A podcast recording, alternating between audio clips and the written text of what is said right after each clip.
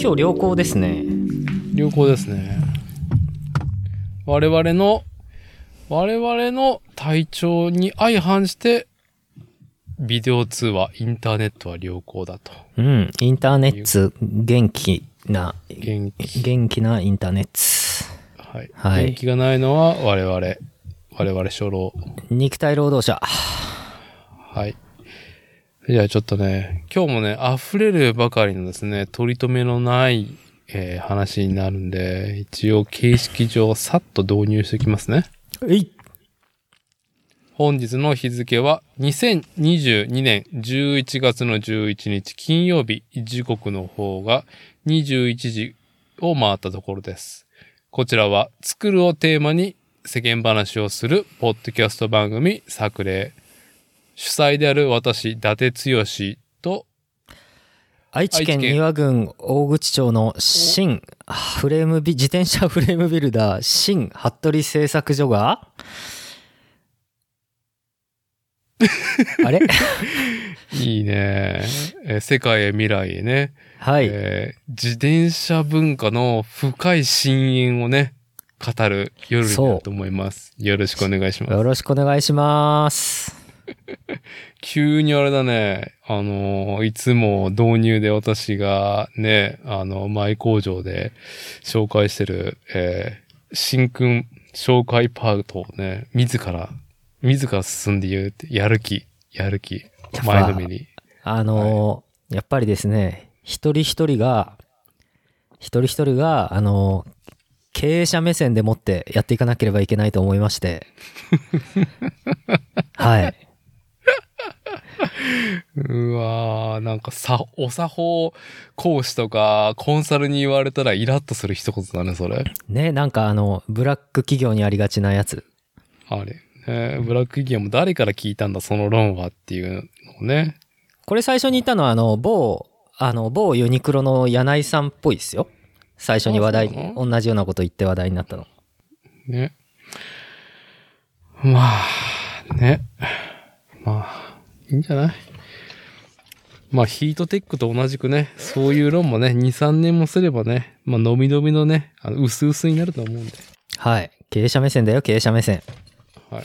あちなみに今、レコードは3分過ぎたぐらいレコードはね、3分17秒。はい、いいですね。ぴったりです。あのー、ですね、事前になんか話すことあったっけみたいな感じでね、やりとりしたけど、もうこれってないっていう。うん。あの、とはいころで。平坦な完全平坦な毎日が続いております。はい。はい。まあ、我々にとって自転車文化ね。うん。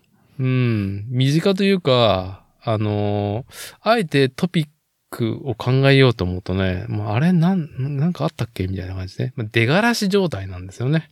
はい。そうっすね。まあ、あの、僕もね、自転車文化なんて言いながらなかなか、あの、もう作ることで精一杯なんで、まはあ、い僕が作るものを使って、はい、あの、なんか文化してくれればいいんじゃないかなっていう気持ちで最近、こう、あの、はい制作と向き合ってっていうか、制作に押しつぶされている今日この頃です、ございますけども。はいありがたいことですけどね、あのー本当に。はい。はいあの、頑張ります。すっかりね、このポッドキャスト番組内でも多忙でおなじみ、新服部製作所、服部深也。私はただ、鉄のフレームを溶接するだけのただの肉塊ってう。いうんね。もうね、そんな感じになってますね。マシーンですね。はい。いや、まあね、本業が景気いいことはね、何よりで、まあ体壊さないことを第一にっていうところなんですけど。そうですね。そう、まあなんかね、まあ僕も自転車ね、触れない日はないんですけども、あえて語ることはないっていうところの中で、えーっとね、あ、そういえばなんか、あ一個あったわ。一個あったっていうか、うん。ちょ、ちょっとトピックス的なものは何もないから、ずっと自転車に関してはね。うんプラモデルはさ、もうね、やっぱりちょっと、なんだろうね、まあ語りが安いというかさ、うんうんやってますやっぱね。はい、盛り上がってるというか、まあ、そもそもね、えーっと、個人個人が、えー楽しみをね、エンジョイをね、えー享受しやすい、練り上げやすい、触れやすいっていうところがね、すごく魅力なところだからさ。うん、うん、うん。自転車はなんか、まあなんだろう、乗ってなんぼの中で、うん、まあポタリングとかさ、うん。よりも、あの、サイクリングよりも、やっぱレースとか、あとなんかその、ロングライドの挑戦だったりとか、うんうんそういうことがどうしてもね、うん、なんか、語り口として伝わりやすいってところがあって、うん。うん、マッチョなかだなかね。マッチョだね。はうい。んそっからね、ちょっとだいぶなんか離れたところにいるから、なんか、うん、こういう番組内で紹介っていうのはなかなかね、まあ言葉足らずなところもあるんだけどね、形容しにくいなっていうところで、あの、今度の週末ね、えー、13日の日曜日、11月の13日ね、ほい。はい。あの、2022年度の東海シクロクロス第一戦がうん。岐阜県の大賀城、ん大賀城山公園なのかなうん。で開催。はねあ。そうなんですか。はい。で、うん。全な然俺はなんか気づいていなかったよ。僕も全然気づいてなかったんだけど、うんあのー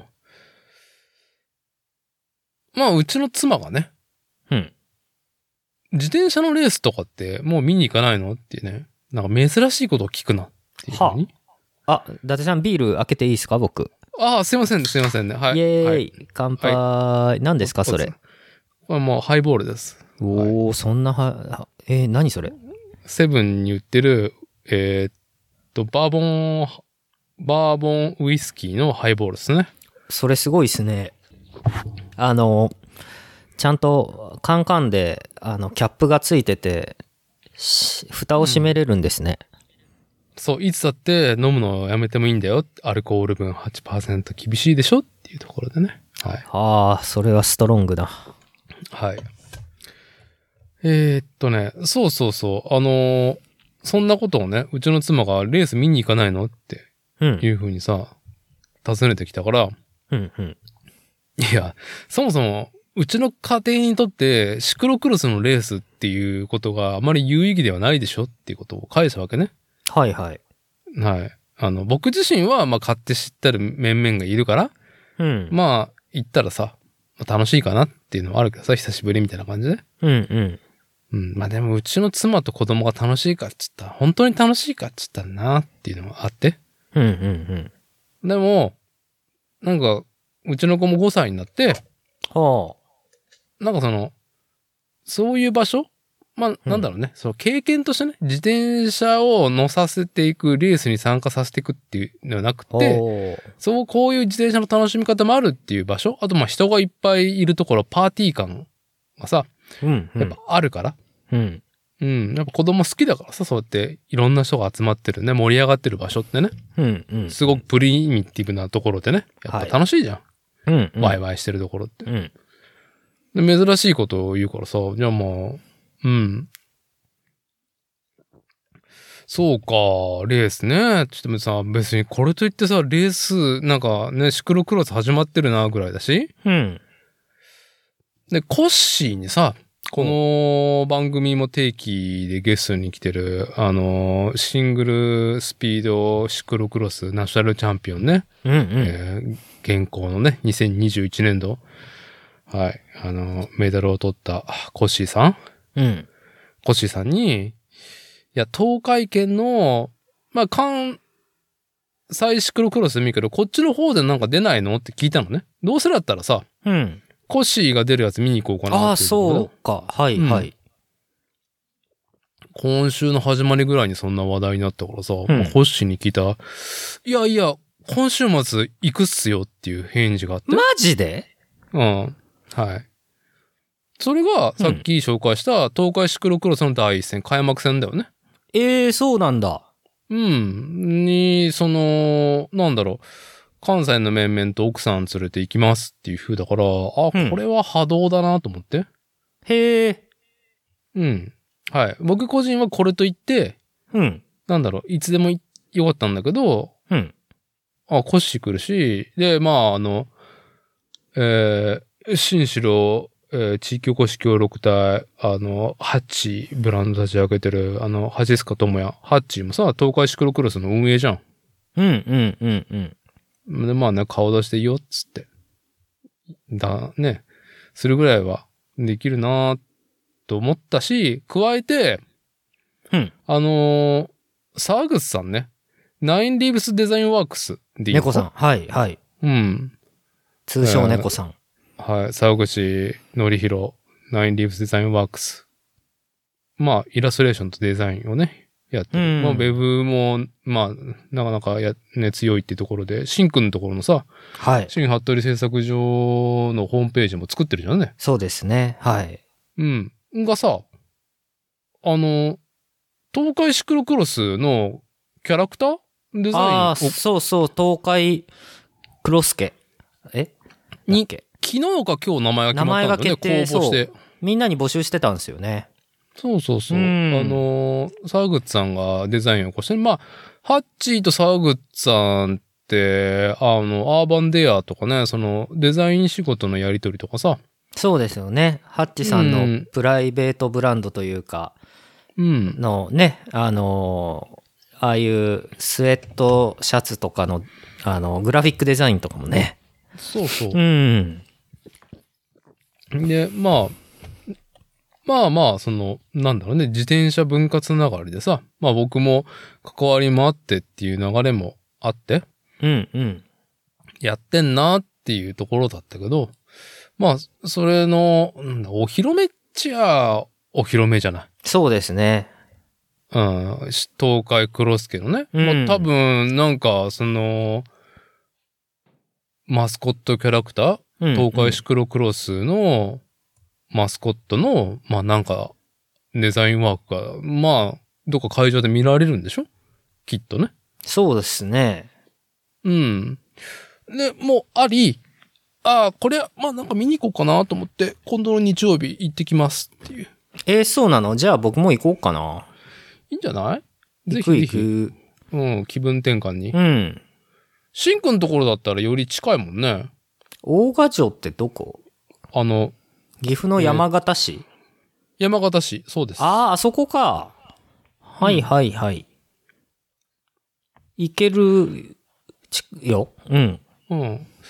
僕は、えっ、と、午前中、ちょっと用事があって、コッシー自体は13時20分の。ああ、そうだよね。カテワンだもんね。うん。カテワンの、うんえーシングルスピードなのかなあれはうん、。うん、うん、13時20分出走のやつに出るから、まあ、それに、はい、えー、出場って、それには間に合うように僕は行きたいなと思ってる。うん。僕もあの、日曜日は午前中ちょっと、あの、用事ありだから、はい。昼頃じゃあ、あの、コッシーのスタートぐらい目指してはい。いければいいかな。はい。じゃあ、まあ、見に行った模様とかはね、まあ、後日談で、えー収録しましょうそうっすね。そうっすね。うんうん。俺もやっぱり、ハッチさんも、うね、うちのフレーム乗ってくれてるし、うん。多分、息子も、シンくんところのフレーム乗って、なんか出るのか、展示するのか、なんかだよね。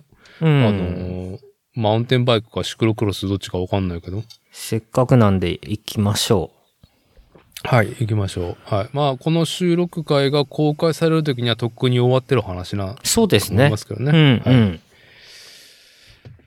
はい。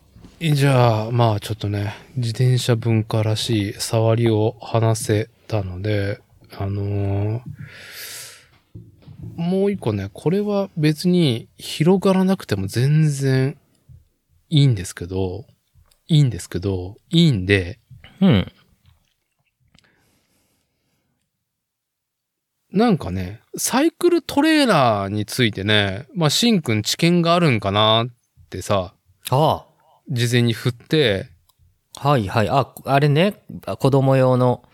そうそう。僕、うちは、その、バーレーっていう、まあ、もう大御所だよね。サイクルトレーラーという、あもう決定版みたいなのを出してるね。まあ、どこ、あ、欧米のどこの国か忘れたけどさ、あれ作ってんの。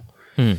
うん、まあ、使ってるのも見てたし、うちも子供が生まれて、うん。まあなんか面白そうだなと思って。で、まあ使っていて。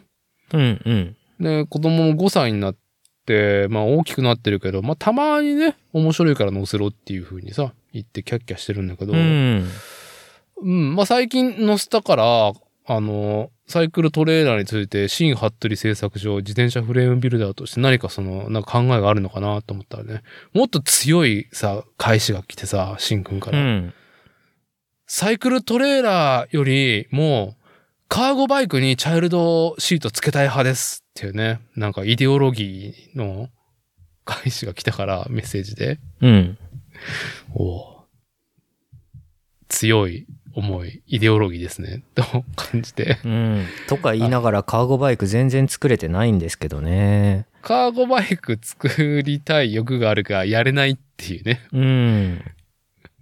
そういうことですか。そうですね。諸事情により。その市場によりうん多忙につき、ああ、ああ、でも、あれですよ、うんそういえば。ですね、うんカーゴバイクで電動アシストだといいなと思うんですけど、うん、うん、うん。あれ、あの、うちが試作の時にその参加させていただいた、はい。あの、三輪カーゴトライク、電動アシスト三輪カーゴトライクのうんストリークさん、ストリークさん。うはんい。が、どうもいよいよ、受注開始をするぞと。やっとここまで来れたぞと。はい。あのーストリークさんだっけ、はい。の SNS だよりを見る限りでは、ちょっと最近活発じゃん。うん、そうそうそなんかその、なんだろうね、えーイメージというか、アートワークというか、なんか試作機をね、かっこよくさ、あのー写真撮っう。て、はい、はい。で、ね、SNS に放流してるじゃん、最近。うん。ああ、なんかちょっとそういうのがさ、あの、いちょっと間が空いてから活発になってるから、お、何か動きがあるのかなと思ったら、まあ、いよいよ市販が、うん。市販が来るのかなっていう。そうみたいですね。なんかやっぱりお話伺う、ね、しばらくちょっと間が空いてたけど、お話伺ううとんその、まあ日本で我々みたいな人とかいろんな人が携わって試作はしましたよね。だけどやっぱりその製造はやっぱり台湾とかにお願いするね、商品の本ちゃんのね。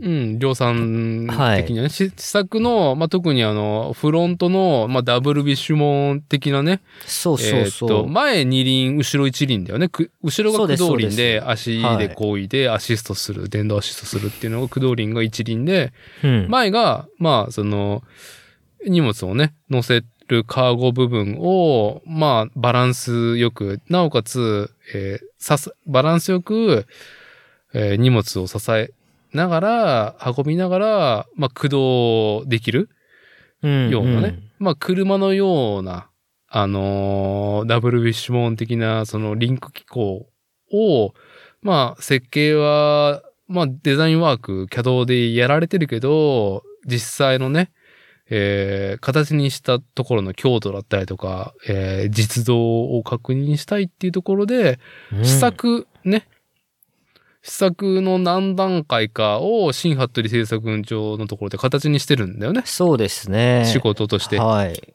あれは確か試作は5.0バージョンぐらいまであって、うん。僕が参加させてもらったのは4.5から5の間の区間みたいなの一部かなみたいなとこですけどう。ん。うんないるほどやーねでもすごい夢があるね、あのー本当に乗り物なんで、ああいうのにチャイルドシートつけれたらいいかなーって思いますね。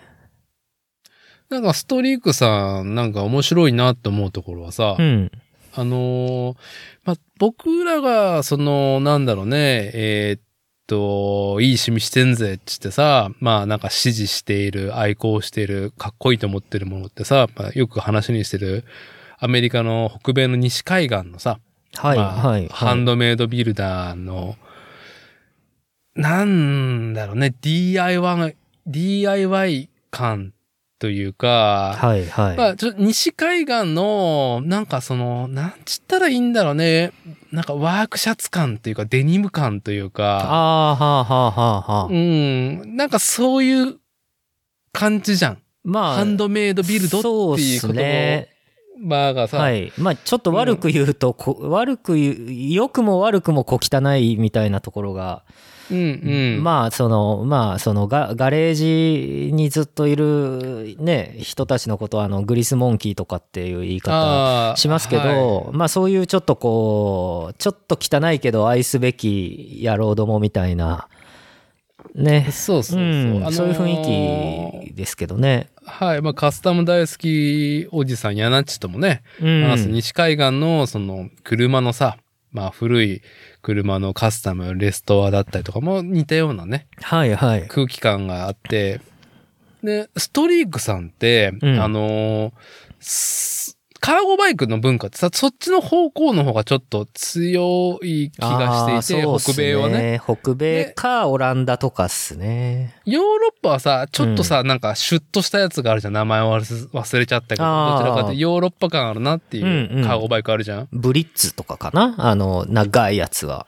仲いいやつね、うん有名なやつ。あのーと、またちょっと一線を隠した、あのーなんだろう、近未来フォルムそうそう、あれ、だからやっぱ日本人らしいデスデザインだし、うんうん。かっそう、日本人で、なんかサイバーパンク感がちょっとあるし、いいですよね。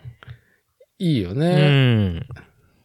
まあ本当それこそ、ああ、絶対この人、日本のいろんなアニメとか好きだろうみたいな、 あの、感じが漂ってて、まあ実際やっぱ作ってる、デザインされてるデザイナーさんが、あの、そういう、そういうの好きな方だと思うんですけど、うんうん。だから、あのー見たときに、えーっと、日本の、まあ、SF 漫画の、まあ、カルト的な人気である、あの、二兵務、あの、うんうん。ブラムとか、ああ、はあはあ。シドニアの騎士。知らん。はい。あの、うん。いや、カルト的な人気だから、えーっと、一般的じゃないです。はっきり言って。ああ、僕全然知らないなでも、海外には、そのギークな奴らにうんうんうは、んちょっとね、知られている、独自の世界観を作ってる人がいるんですよ。へえ。なんかあの、ストリークさんのさ、最近出してるビジュアル見て、うんうん。あーなんかね、その、ジャパニーズアニメ、ジャパニーズ SF 漫画っていううん文脈を踏まえた、ああ、いいプロダクトだなと思いながら。うん、んねあれをあそこまで本当に持ってきた、ねここまで来たってすげえなって本当思いますよね。うん、なんかすごく、あのーうん、まあ、差別化、うん。うん、既存にあるものとはね、ちょっと違う雰囲気で、で、ああいうのってさ、はい。インターネット上ではさ、うん、まあ、ピンタレストだったりとか、その CG ワークではよく見るわけよ。うんあとはその、なんだろうね、まあ、イラストレーションとかでもね。イラストレーションとか、あとはほんと一点物のスペシャルバイクみたいなう、ん。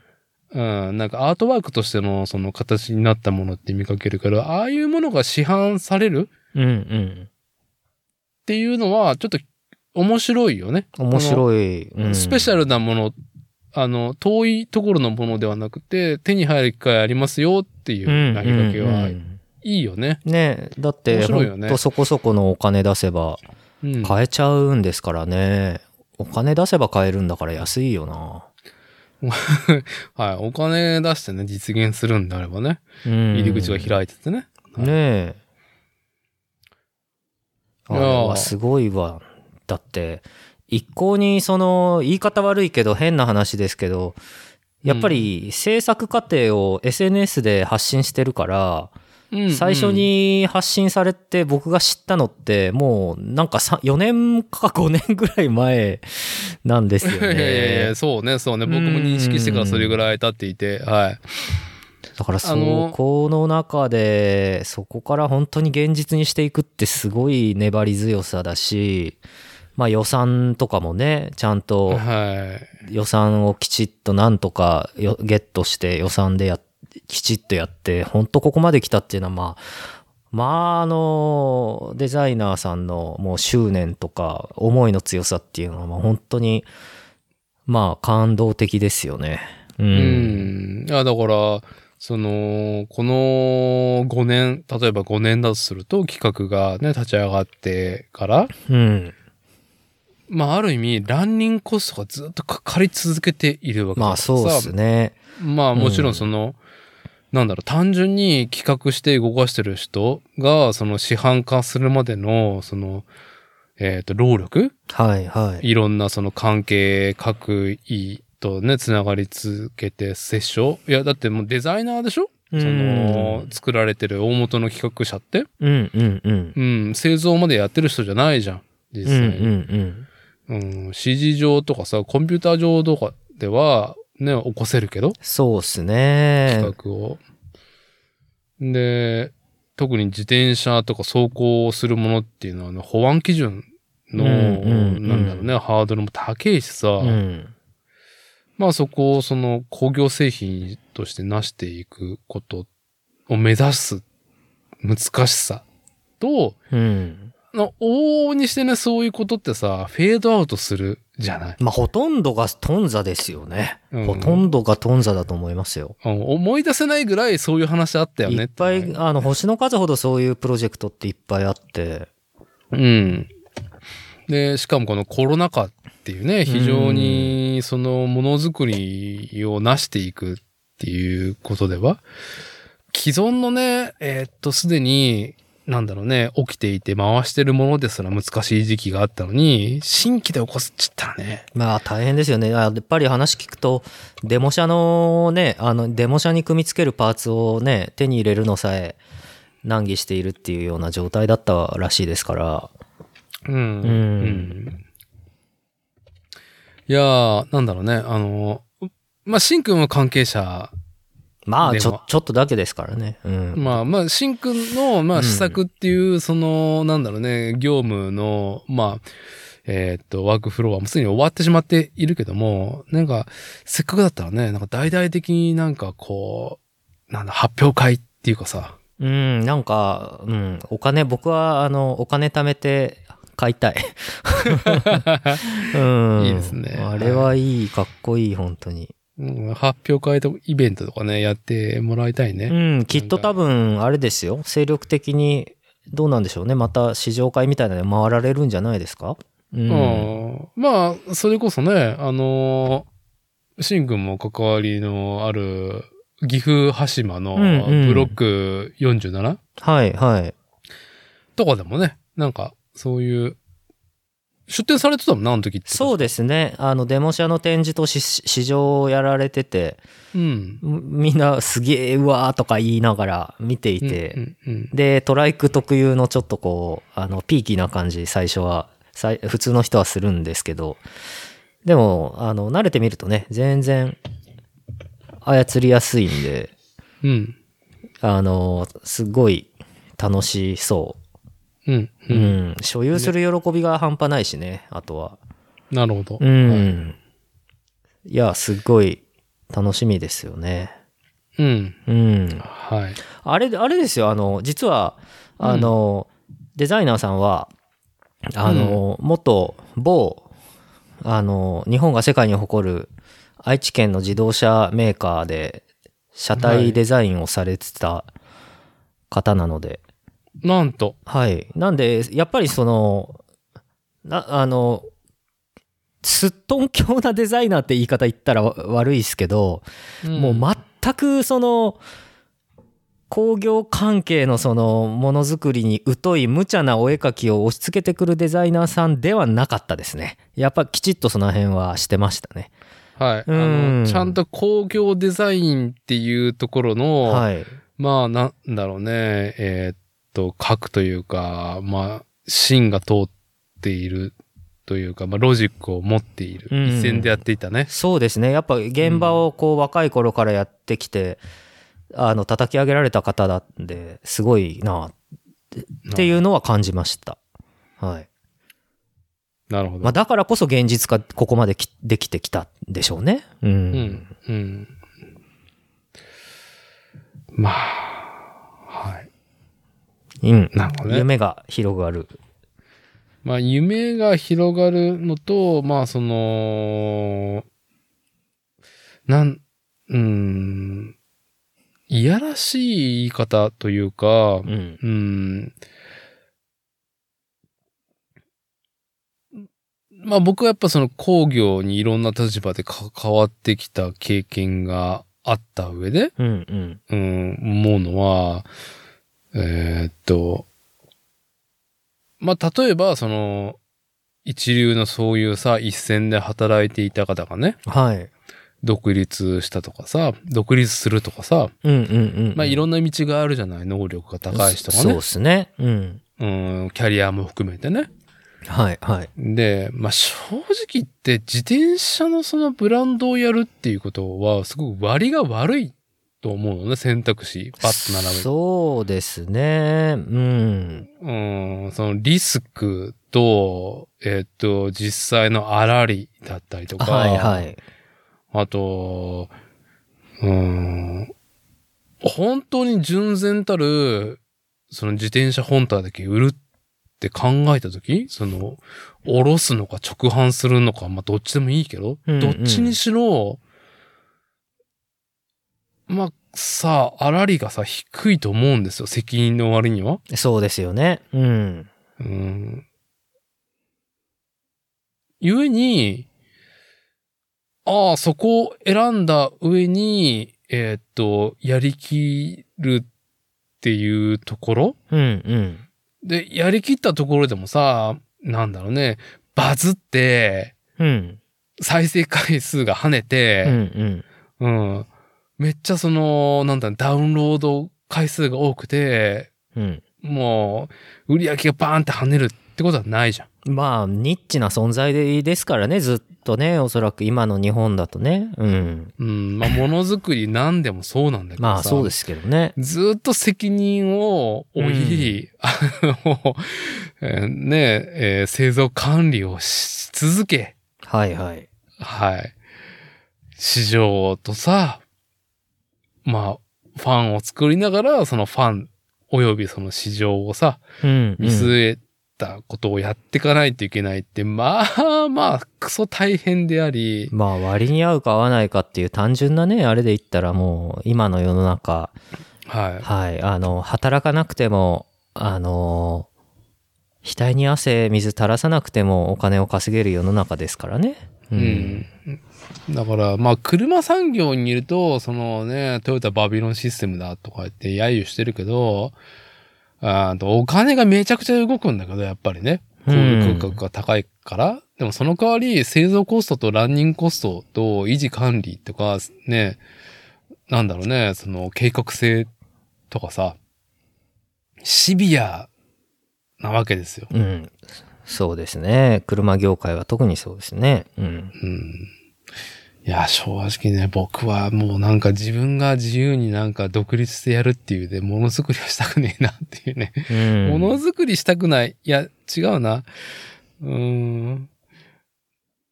まあ、ある程度粉商売っぽいところもちゃんとないとしんどいよなと思うわけですよ。そうっすねうんうんうん。だから今回の件はね。うん。まあ、まあ、もしかしたらその工業デザイナーとしてね。はいなっはていいくキャリアとしては、その、オウンプロジェクトを、なんだろうね、持っとくっていう強みがあるのかもしれないけどね。こう想そ像うでですすねけどね。うんうん。やっぱ工業デザイナーさんっつったら、まあ、日本人で言ったらフェラーリのデザインした人まではいるからさ、やっぱり。ああそうですねはいはい、うん。大きなところで言うとね。うええん。だから、はあ、あ、もしかしたらあれだね。なんか、話してて思いついたけど、あの、お宅のお父さんと一緒かもね。建築家と一緒かもね。うん。なかなかね。そうですね。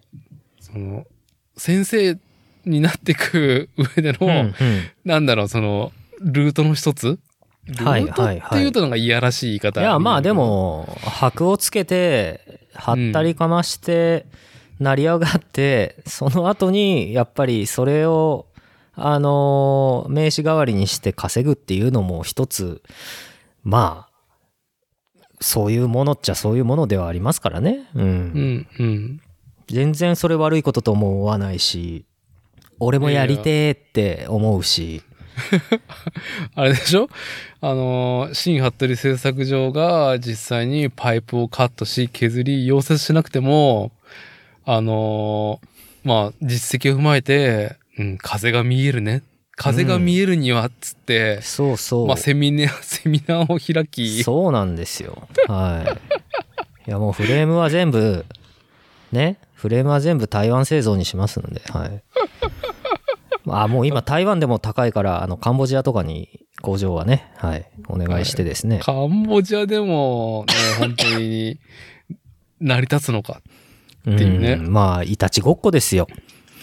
うんうん、人件費の安いところへ安いところへですけれども、でも、今ね、今のご時世、本当中国がね、台湾に攻め込んだら、自転車業界終わるね。終わるね。っていうか、自転車業界に関わらんけどね。うん。まあ、ねえどうなっちゃうんろうだろまあ、ある意味、完全に無理ってなってからの、まあ、仕切り直しう。うん。うん、まあ、今更、ね、今日のニュースだと、その、トヨタと、デンソーと、うん NTT と、どこだったかなまあ、大手がさ、うんやっとその、AI に関する、その、実際に AI を開発とか、えっ、と、小売りする上では、そのチップもいるじゃん。あ、はいはい。うん、そういうことの、なんだろうね、プラントを作っていこうみたいなね。うんうん。うん。まあ、発表があったりとか、あ、ね、何車用の半導体を作る工場をやろうってことそれはもう動、もうやってる。ではあもその車用じゃん。うん。だから、もっとその先見的な開発ああ、そ、そういうことか。もっと未来へのってこ込とみねそのその AI が、その、もっと市場に当たり前になっていくっていうことうん。うん。今はさ、もう結構その、なんうんだろうね。まあ、詳しくはわかんないけど、インターネット越しの AI の活用だったかりするかもしれないけど、もっとスタンドアローンでさ、うんうん。うん、個別で AI がこのね、独立稼働できるっていう工業製品を作っていきますって時にさ、じゃあその、うんうんあのー、電子部品はどっから調達しとか原材料とか、ね。うんうんでそれが内製化できてなかったから、ああ、ね。うん、それをやっていこうっていう流れだったりとか、あーと、IO データだったっけどっかが中国の工場を撤退したもんね。ああ、そうなんだ。うん、日本国内でやるっていう風にしてるし、うん。まあ、なんだろうね、どんどん変わっていくいい機会なのかなとは、まあまあ思うよね。そうですね。結構製造業関係中国から撤退し始めているところも多いみたいですね。うん。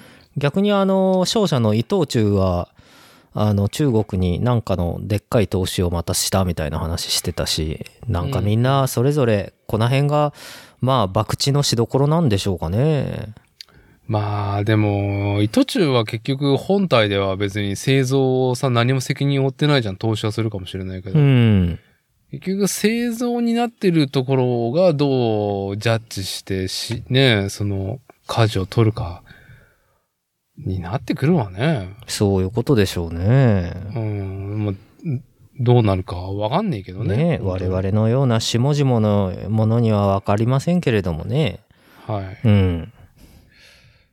まあ、そんなんで。うん。うんまあ、そういうところも含めて、あのーやっぱか電動カーゴバイクにチャイルドシートっていうことでしょうね。おそらくね。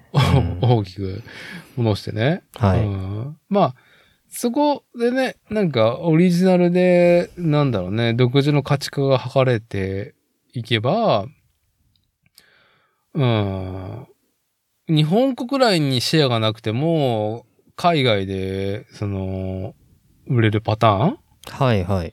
なんか夢見心地の話もあるじゃないそういう、それってさ、その、なんだね、中国爆買いとかさ。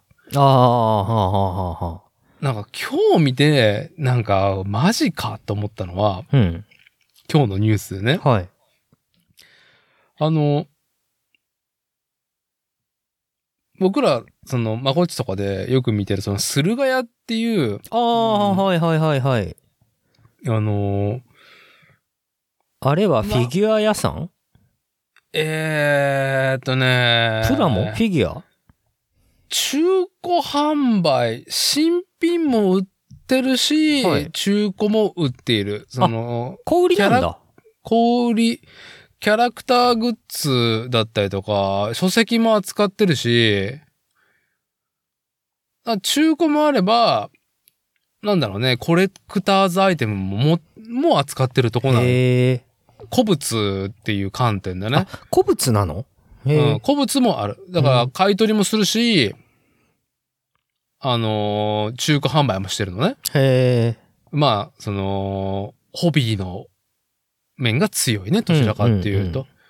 うん音楽の CD とかも含めて。ああ、なんか、今日さっきツイッターで流れてたぞ。なんか棚が空でどうのこうのうんぬん。それそれそれそれ。ええあのー何何どういうことあれは、何が起きたかっていうと、その東京の駿河屋のどっかの店舗だったか忘れたけど、うん僕は多分行ったことないんだよな、そこは。あのー、要はずーっと、あのー、動かずにいた古い、例えばその、まあ、アニメのさ、ブームがその、1980年代から生まれ、えっ、と、二次創作ほうほうガレージキットと呼ばれるものね。うん。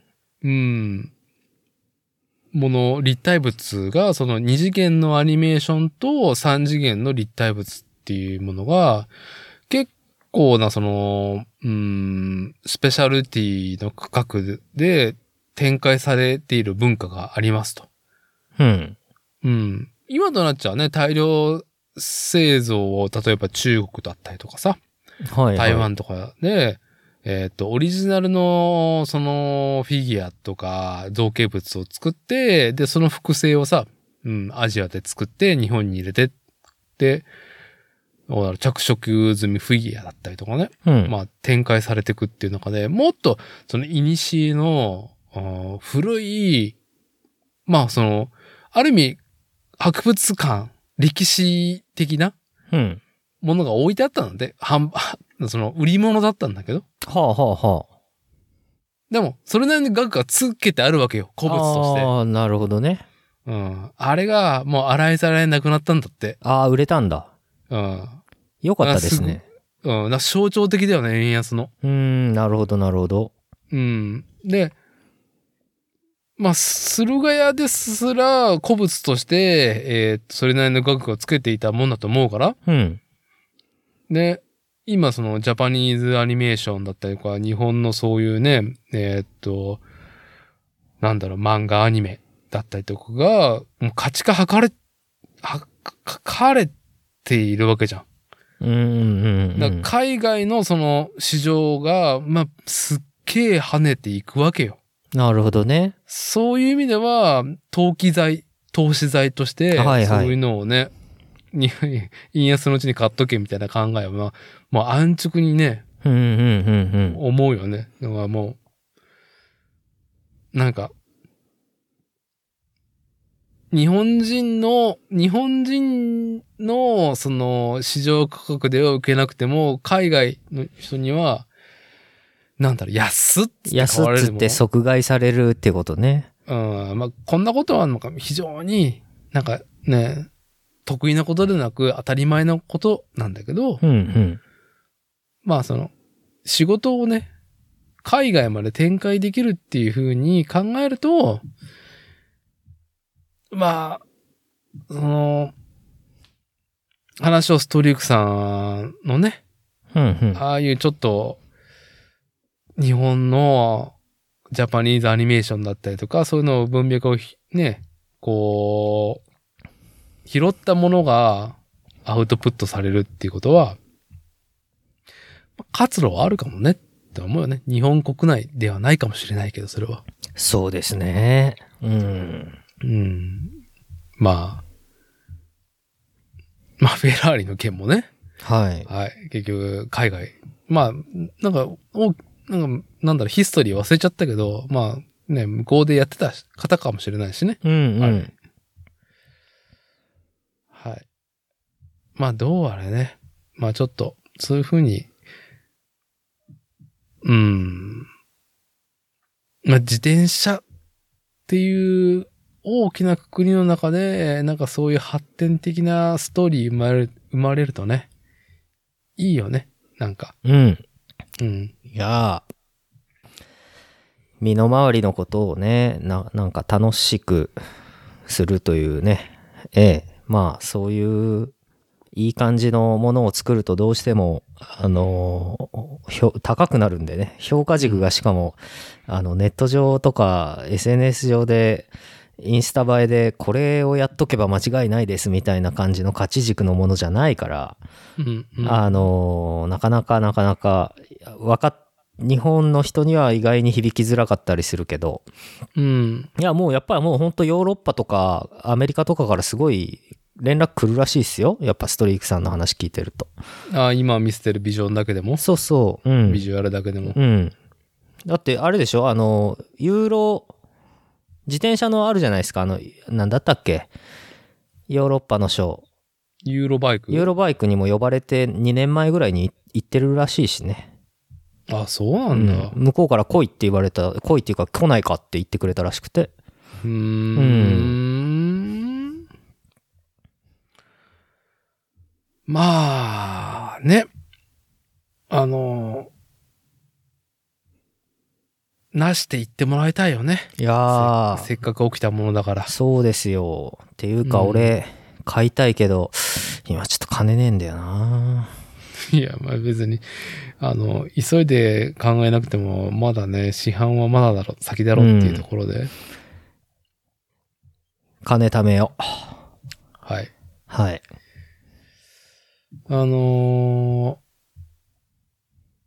すっかりね、えー多忙がね、右肩上がりの自転車フレームビルダー新ハットリ製作所ですけども、まあ、ね、シンくんとの収録がもうここのところずっと忙しさがやまないっていうね、嬉しい悲鳴が続いてますけど。だからねあれなんですよあんまりトピックがなくて、もうあれですよ毎日その鉄の字の色を見続けてるからうん。モノクロームの日々なんですよモノクロームになるよね。なるわかるわ、それ。あ伊のー、達さんも僕石だからでそうでなるでしょいや、僕は、なんだろう、なんだろう、今は、その、うーん、まあ、住んでる環境がね、まあ、海が近くて、まあ、畑もやりながらっていう自然豊かなところうん。チタフォルニアだからね。チタフォルニアで、まあ、環境もそうだし、で、趣味としてプラモデルでさ、うんまあ、うん。様々なその、色合いなものに触れてるからさ、はいはい。うん。あのーそこのね、ご機嫌、機嫌の取り方は、まあ、まあ、間に合ってんだけど、うん。僕が、その、トヨタ系の部品メーカーで働いていた10年はいはい。は、やっぱり、うんその鉄の塊を永遠相手にしてたから、うん。あのーどうだろう、うん完成した車を触ることなんて、まああれだったからさ、あはあはあはあはあうんうん。まあなんかさ、見てるものが全てネズミ色じゃん。うん。そうそうん、試作品なんてさ、色塗らねえからさ、う。うん。あのーまあ塗っても、黒だしさ、 はいはいはい。あのー車の部品なんて大体。うんうん。まあ、なんだろうね、色を失ってるなーっていうふうに感じたのは、色を失ってるというか、その、色味のない世界に囲まれてるなっていうふうに痛感したのは、うん。なんか、社食をやめて、はいはい。で、なんか社食がもう本当ね、肉体労働者はこれ食っとけみたいな、揚げ物となんか白飯みたいな、茶色と白しかないみたいなさ、はいはい。あのー LINE でやってる方たちと一緒の社食だったから、うん。で、しかも、その、食に対してクソ意識の低い会社だったか らさ、うん。他のトヨタ系のとこ出張行くって飯クソうめえじゃんっていうさ、ああ、そうなんだ。全然違ったんだけど、へえほんとね、そういうところのね、なんか配慮とセンスがねえ会社だったから、うん。あの、やめて、それを。ああ、はい、はい、はい。で自分で、なんか、サラダとパンをメインに、自分でなんか、その、弁当持ってくるようにしたのね。ああ、偉い。ね意識高い。意識高いっていうか、まあ、なんだろうね、健康だよね。ああ健康っていうか、あ。の、穴もん食ってたらなんか不健康になるわ、みたいな。はい、はい、はい、はい。で、仕事終わって、まあ寝る前にさ、まあ簡単にさ、野菜切ってさ、弁当箱に詰めるわけよ。うん、うん。その彩りに、わーと思ったよね。おお野菜の、はい、トマトの赤と、そうレタスのそうだね、よねグリーンとかに。ー。はい。はあ、なんか、すごく人間として、らしいことやってるなっていう。うん、なんかそういうのを新鮮に、野菜をね、ちょっと切ってるだけでそう思っちゃうぐらい、うん。あの、ネズミ色の世界でね、日々を暮らしてたっていう。そうなんだ。じゃあ、俺も明日の朝野菜切ろうかな。野菜切ろうかなっちゅってか、お宅のね、畑に行って野菜でも収穫するか水でも撒いてこりゃいいじゃん。うん。なんか今の伊達さんの話聞いてたら、うん。俺まだ全然マシだなと思って、はうん。あ あの、はい。あの、なんか大変自慢をするのをやめようと思いました。いやまあね、大変自慢っていうか大変なのはね、変わりないと思うんですけど。じゃあなんか、その彩りの話で、あのさっき送ってくれた宇宙の話しましょう、宇宙の話。そうなんですよね。何これいや、これは、キノピオさんのね、トーマツさんがインスタだけで、うん。 1枚だけ、はいはいはいはい。ああ、やべえなんか匂わせな感じね。にお匂わせ。やべえ、塗装してんな、シンくんのやつのフレームなのかなっていうふうに見たら、シンくんが、最近やった仕事ですってさっきさ送ってくれて、うん。ちょっとここれちょっと紹介してくださいよ。これ明日うちに届くよ、多分。まあ、この宇宙うん、今、佐川さんが運んでいると思いますよ、今、一生懸命。これ、御社のヘッダーにした方がいいんじゃないいやー、かっこいいですね。これね、おーグラベルバイクですよ。はあ。でね、あ、の、あれ、この間話してた、あの、何銀ギラ銀のあの、新型 GR、新型じゃねえ、あの、GRX リミテッドで組むやつ。シマノの、うんあの、なんだろうね、一応北米限定で展開してたやつで、国内、日本国内だとフレームビルディングにだとに携わるうん。小売店もしくはビルダーさんにしそかうそうそう卸さないってそういう、ちょっとね、ちょっと意識があるそうパーそツう。ね、自転車パーツ。あれで組むんすよ。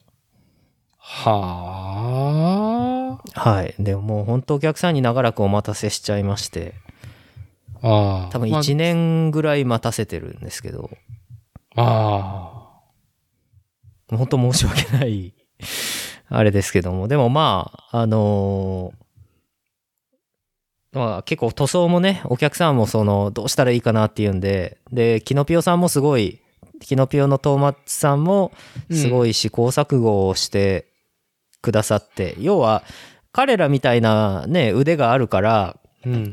その実際デザインが決まってバーって塗装始まっちゃえばそのは作業始めちゃえば完成するまではすぐなんですようん。だけど取り掛かるまでにめちゃくちゃ時間かけてくれたんですよね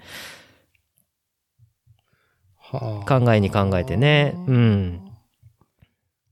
でまあだけどこれこんなバイクをオーダーしてくれたお客さんがあの実質高額なスポーツバイク買うのは初めてっていう人なので、マジか。はい、これを、うん、うち結構ね、あの、スポーツバイク買いたいなと思って、なんか黒森がいいなって思ったんですけど、うん、うん。あの、オーダーやっぱした方がいいなと思って来ましたっていうお客さん結構いらっしゃるんですよ。はあ、いや、素晴らしい。新発服部製作所が遠心力があるってことじゃないですか。うーん、どうむ、どうなんでしょうね。なるべく敷居は、ねあの、そんなに高くない方がいいとは思うんですけど、はい。あの、かといって、あまりにっていうのもいろいろさじ加減が難しいんで、なんとも言えないですけど、うん。でもそれ結構ね、ドバッツさんとかも確かそうなん、そんな感じじゃないかな、だったんじゃないかなと思うんですよね。うーん。うん。だから、そうですね。それはもちろん職人だから、製造上のその、ここはこうあるべきみたいなこだわりって、ないことはないんですけど、うん。やっぱそれ、あえて別にそれを売り文句にはなるべくしするしないようにしてるっていうのはあります、ありますよ。で、それってサイバさん、ドバッツの、あの、サイバさんも結構そんな感じの方なんで、うん、やっぱそこが、その、おーそういうスタンスっていうのかな。スタンスはやっぱりドバッツさんとか、まああとはあれですよね、あの、アメリカの、ね、あの僕が本当大好きなロックロブスターとか、うん、うん。デザルボとか、あんまりあれじゃないですか、あの、職人ぶってないじゃないですか、そういうの。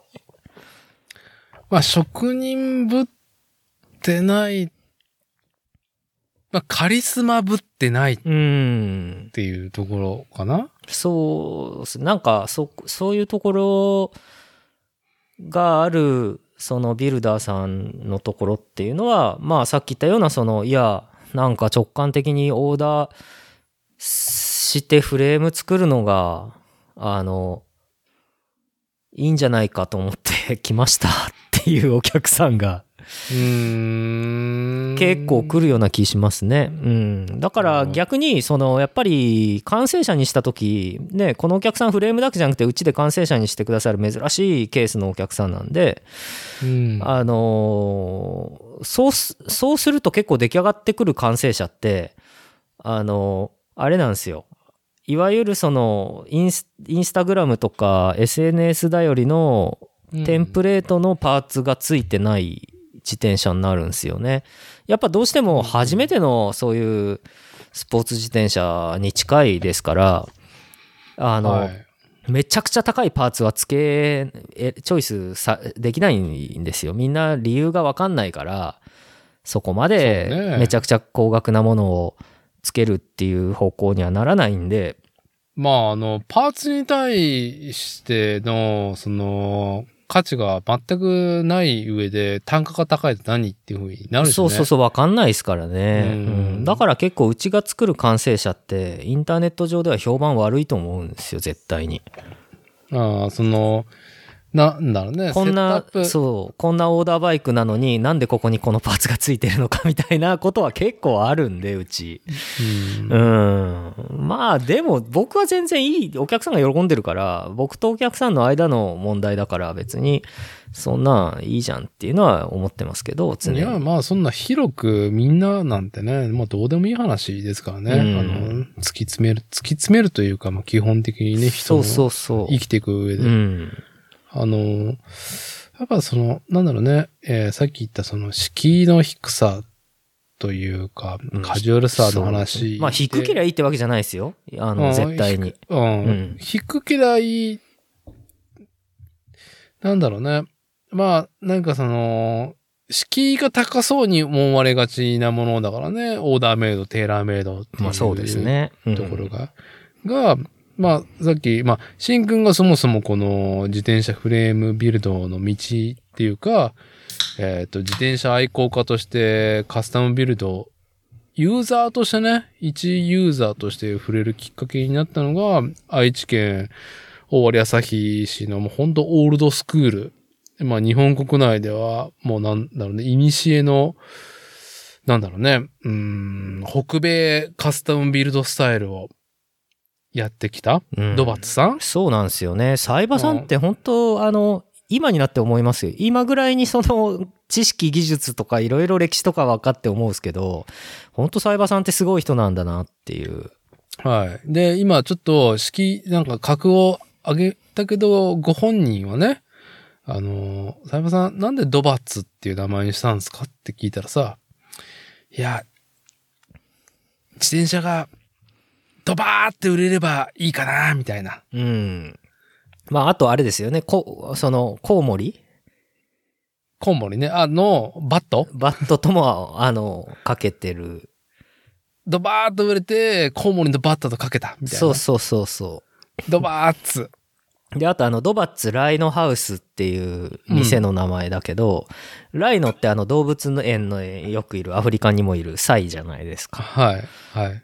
ライノハウスも栽場の際で、際がライノだから、ライノハウスにしたらしいですよ。あー、なるほどね。うんもう、聞けば聞くほど、いいよね。なんか昭和というか平成初期のなんか、そうっこってすり、ねこってりな、ここってり、こってり全部ダジャレっていう。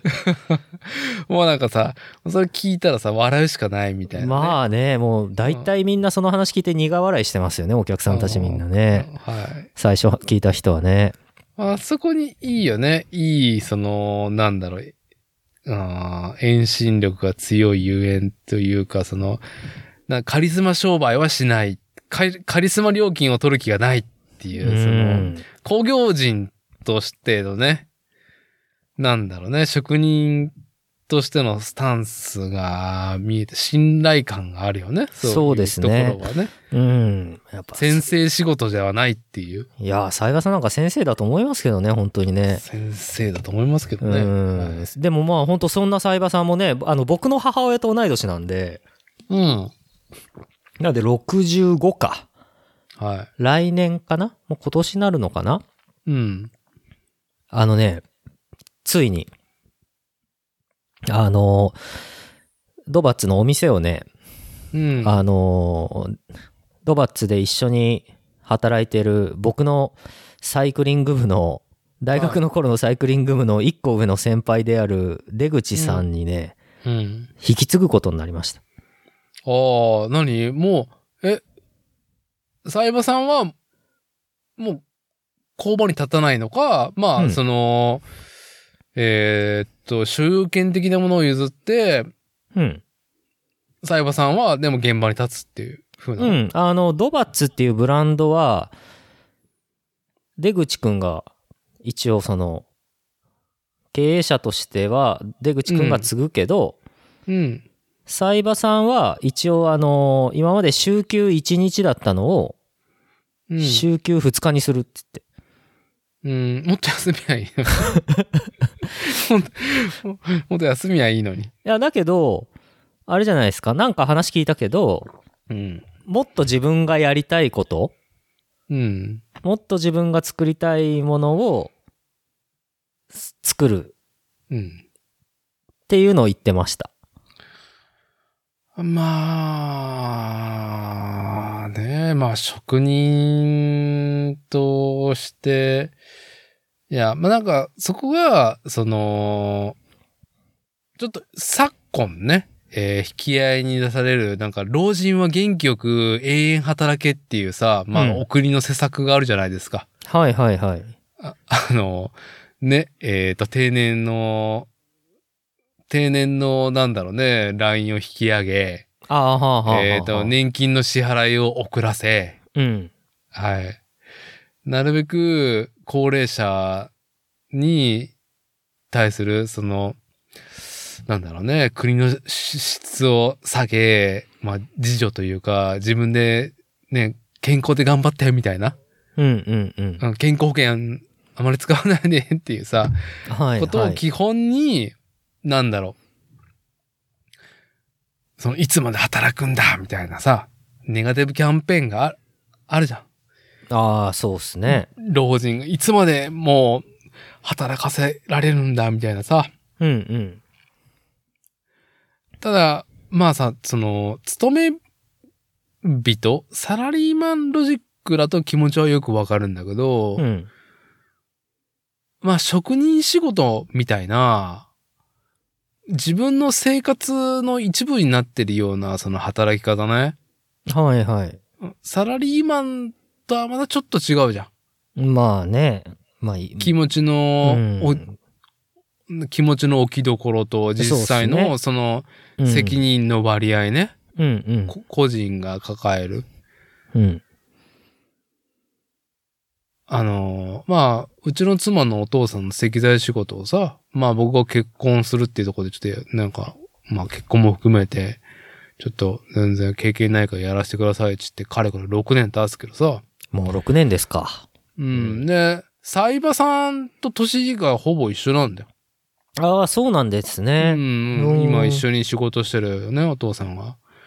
でも力も出ねえし、まあ、猛録もしてるし、なんか、まあ、嫌だな、とかさ、いうのはこぼすところあるんだけど、うんうん。うん。まあ、ね、冗談と本気も合わせて、まあ、ちょっと言うのがさ、あの、どうせ仕事辞めても何にもしないんだから、まあ、仕事は続けた方がいいよって。うんうんあの、なんだ、田舎の老人なんてさ、やることねえからうん。ああ。じゃあこれが趣味でなんかスポーツやってますとかさ、うんうん。なんかトライアスロンやってますとかさ、なんか打ち込むのが別にあってね、うん。っていうんだったらいいけど、もうなんか基本仕事以外体を動かさないわけよ。一歩も動かないタイプだから、ああ。は散歩もしないタイプだから、いはいはい。まあ、たあっという間にさ、まあ、あのー寝たきりか、まあね、特保あのー特別、うんうん。特養ね。うんあ、特養ね、そう、う特、特別養護施設、はい。送りになるじゃん。特別養護老人ホームね。うん。特別養護老人ホームね、うん、うん。特養。目に見えてるじゃん、そんな人。うん。まあなんか、知るまで働きゃいいんじゃないと思うよね。なんか、意味合いが変わるからね。そうですね。あの、ライフワークとしてなってしまってるかうん。ら、うん、これはでも、サラリーマン、会社員で、うんうん。まあ会社っていう村社会でさ、なんだろう、うん、社会人経験始まってからずっとやってた人なんてさ、もう人生じゃん、それ。そうですね。うん。まあ、ねまあ。それ以外ないっすみたいな人いるからさ、まあね。ていうかまあ、そうなんだよね。仕事というよりは生き方だもんね。うん。だから、まあ、話をまたその職人の話に戻すと、やっぱ割合がでけえから、うん。まあ、永遠いるのはいいけど、そうやっていす、立場上ね、ちゃんと引き継ぎをちゃんとやるっていうのは、なんか素晴らしいことだなと思うよ。本う当んうにん。うん。いつまででもなんか、オラが大将っていうのもさ、うん。な、なんだろう、やっぱりそれなりの責任もあるしさ。はいはい。うん。まあでも、いいよね。えーっと、なんだろう。こう、どこでも誰でもさ、うん。やれる個人事業じゃないからさ、自転車のフレームビルド。 なるほどないよ。じゃあそれやるかやらないか論で言ったら、まあそのね、もうやればできるになるんだけど、でも、そのね、なしてる人の母数どんだけあるんよって感じじゃん。その競輪を除いてね。ね。競輪の除くスタイルじゃん。サイバさんのところも。いやーそうです。ね。うちもそうだよ。シンくんのところも。うん。うんもう今でも競輪でさえ引退する人たちが大勢いてうん。ねあの大変らしいですからね作る人いなくって、まあそれもね、世代交代がうまくできるのか否かっていうのも、うんまあまあ全然知らないけどさ、競輪の方は。まあ競輪はそのうちカーボンフレームに全部なるんじゃないですか女子競輪がそうだしああ、なるほどね。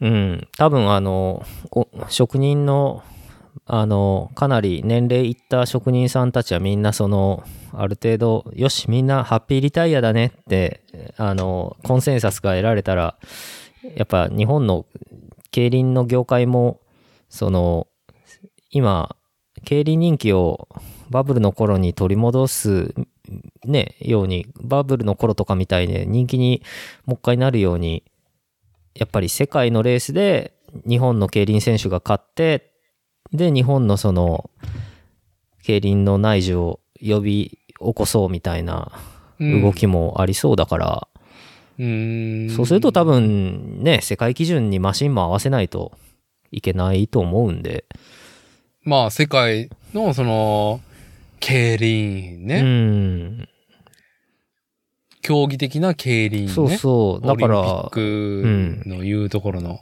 やっぱりカーボンのフレームと黒森のフレームとかでは、走らせ方とかね、戦略とかいろいろちょっとす変わるだろうし、そのちょっとのズレがやっぱり競技の世界ではね、あの、勝負を分けると思うんで、まあ、まあ、そうね。ナショナルレギュレーションで、日本人がどうなんだうっていう、ん、ね、そうなると価思う値から観をね。競輪はそのうち、黒森フレームじゃなくなるような気しますけどね、ああ、なるほどね。僕は。うん。まあ、まあ言ってしまえばね、カーボンフレームはプラモデルと一緒だからね。うん。そうです自ね。由見取り座標に対してね、うんうん金型作って、まあなんか、特注一点ものだったら金型ごと買ってくださいっていう話でね。いいじゃないですか、金型ごと買っちゃう競輪選手。ねえ。でも金型ね。まあ日本もその金型メーカーやっぱり、まあその技術持ってるとこ多いからさ、うん。それはそれで産業になってくんだったらいいよね。国内製で。そうですね。うん。ブリヂストンさんがね、そういうの作ったりとかね。うん。そうね。外に出してるばっかりじゃなくてね。うん。あの話を大きくさ、この、宇宙カラーリングでうん。アトリエキノピオさんで仕上げた、まあ一年お待たせしたグラベルバイクの話に戻したいんだけどさ、うん。なかなか、なんだろう。あの、いいよね。あの、安直に言うと、やっぱ黒森で作りましたっていうさ、そのやぼったさがあるわけじゃないですか、フレーム自体にね。うん。うん。今のトレンドとはすごく相反しているが、うん。なんか逆にこういうフレームすごく見なくなったなっていうのが最初の印象。形だけ見てね。そうそう。まあでも意外にアメリカのハンドメイドでは全然今もああいうデザインは現役だと思うんだけどね、フレームは。もうね。だけどまあ日本じゃ見ないよね。日本、日まあ本はないと思にあんまりそのユーザーとしてもさ、うんなんかその、俺の愛車自慢みたいなやつはさ、そうも見ないけど、なんか流れてくるのがさ、まあ、最近の時やっぱキャニオンだったりとか、う。うん。まあ、大手のさ、北米ブランドうん。うん、作ってるのは北米じゃないよ、みたいなものばっかりじゃん、見てるのは。うんうん。まあまあ、キャニオンとかもスペシャもトレックもかっこいいけどね、キャノンデールとかもね。うん。うん。あのー一番、なんだろうね。やっぱ、シンくん、やっぱ、こう、パイプフレームをさ、こう、パイプフレームじゃないな。あの、フレームのパイプをさ、こう、太くしたくないおじさんじゃないですか。俺うん。いや、そ、んえ、でも、使いたいよ。結構。あの、直径が、直径がガツンってでかいパイプ使いたいおじさんなんだけど、あ、そうなのなんか前話してる時になんか、あんま、なんか、細身の、なんだろうね、今太いさ、なんかこうフレームワークが多いからさ、それはカーボンないし、アルミない、も含めてね。ああ。黒、黒森だけじゃなくてね。うん。いやその、ほ、細身のシルエット、まあ、昔のスポルティーフ的なものだけども、うん。性能的には光合成だったりとか、うんなんだろうね。えー今のトレンドの、その合成、乗り味感を持ってるものを作るのが楽しいみたいな話を、前なんかしてたと思うけど、うん。あの、本当にフロントフォークがさ、もう今じゃあまり見ないようなこの U 字のフォークだね。ああ、あの、昔のマウンテンバイクみたいでしょうん。 もうさ、いや、逆に新鮮だよね。これどうなるんだろうね。 で本当に。ユニクラウンフォークだよね。あ、ユニクラウンっていうのこれ。うん昔の丹下のフォーク、丹下ビッグフォークみたいなあはいの、はいはい。形状ですけどね。これだいぶさ、あのーなんだろう、なんちゅうのこの、フォークの幅うん。まあ、タイヤ太いの入れれますよっていうためのさ、うんうん。まあ、あの、余地があるじゃないですか。そうですね。これ、700の、うん、 700C で走るときはちょっと軽快に走れるように、700の35とか38まで履けるようにしてて、うん。で、直径が低くなる、少なく、直径がひあの低くなる、あの、650B の太いやつにあもうん使えるようにっていう感じの、あの、それでフォークの、あの、幅が取ってあるんですよね。あー、これさ、もうマウンテンバイクのさ、フォークじゃんっていうね。まあ、一緒です、大体。はい。ね。はあ。いやー、これオーダーされた方がね、どういうセットアップで仕上げるのかはさ、知らないけどさ。うんうん。いやー。いや、でも本当多治見で、多治見にお市にお住まいで、うん。結構山が近くて。近いうね。ん。で、まあ、本当お休みの日に、あの、近くの、ちょっとしたオフロードを、あの、散策できるようにっていう、グラベルバイクですね。ででも、たまにその、 あの、名古屋市内に、あの、お勤め先があるみたいで、ああ、そうなうんだ。ん、なんか普通に名古屋市内まで自転車でい行って帰って通勤したことがありますみたいな方なので、マジか。うん、なんで、なんかもしかしたらちょっと時間良さそうな時はそういうちょっともうちょっと遠くまで足を伸ばすために使われたりもするかもしれないですよね。あー。なんか、ヤナッチも多治見出身だったと思うから、あーたまそうでにすねそれやっとったよね。なんか、通勤というか遊びに行くかったら自転車でみたいな。うんうん。うん。なるほどね。いや、もうほんと早く組み立ててお渡ししたいです、本当に。もうもう長く待たせてしまって、本当申し訳ないでね。はい。まあ、あうの、ん音声コンテンツでね、ビジュアルのことをね、延々話すのもあれだなと思いながら、でもね、ちょっと、なんか、あのーまあ、いずれね、SNS だよりか、まあ、まあ、今回のね、収録回のヘッダーにした、 ヘッダーにしてもな、とこれ、うちの作例のロゴとオレンジのフィルターかかったら、なんかこのね、宇宙の星雲感はい。が全く台無しになってしまうから伝わらないと思うんですけど。まあ、いまいち伝わりはしないでしょうけど、まあ、でうん、も本当、すごくいい、あの、形に、いい形っていうか、まあ、塗装もね、仕上げてくださいましたね。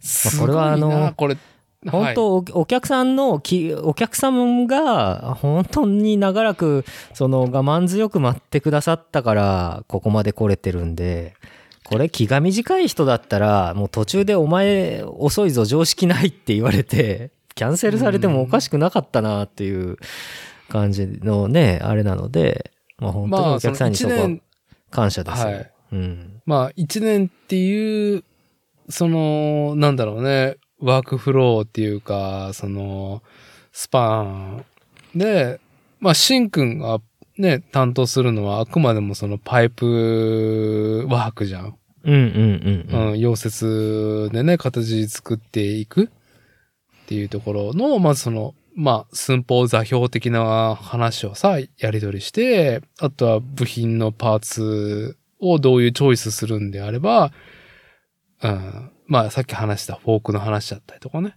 はい。うん、リアバックの、その、まあ、ゆとりだったりとかの話になると思うけど、もうそれもやってからのまた、まあ、シンくんのところで紹介してる塗装、手法の、一個としての、アトリキノピオさんうん。は、また別で色をどうしますかっていうのをね、キノピオさんのところでそうですね。はい。うん。やった結果、で、1年だよね。やりとりずっとそう続ですけて。ね。いやーちょっともうちょっと短縮できるように、うちも、あのー、制作のフローを見直して、ちょっと、ね、あのー、早くきちっとできるように頑張りたいと思います。あ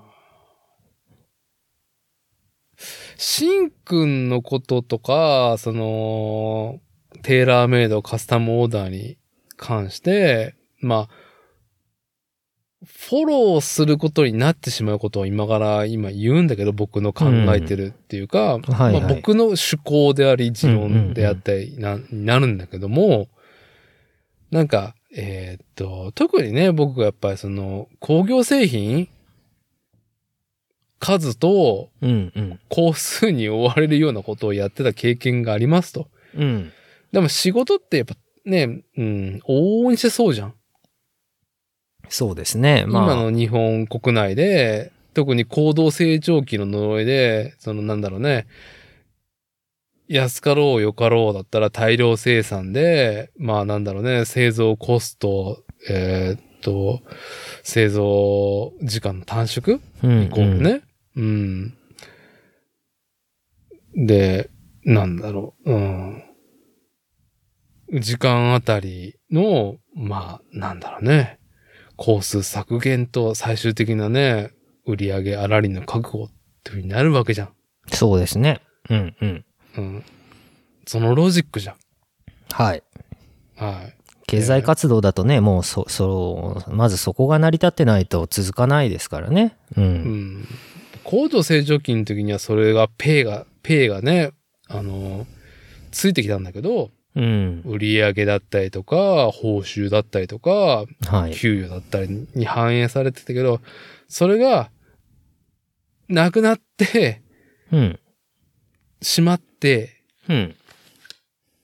高度成長期バーブルが終わっても、日本人の技術もしくは仕組みだったりとか、うん、得意な分野うん。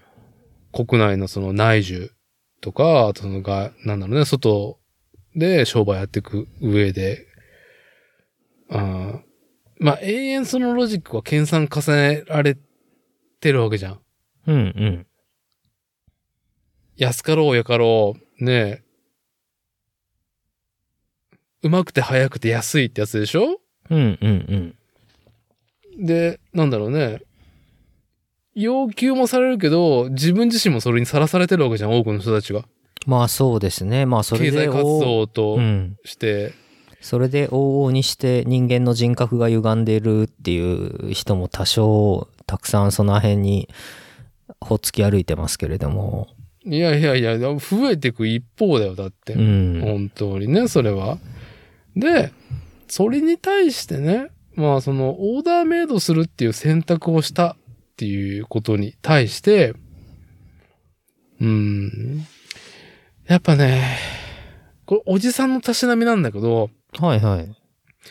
自分が手に入るものが一番楽しいと思うんですよ。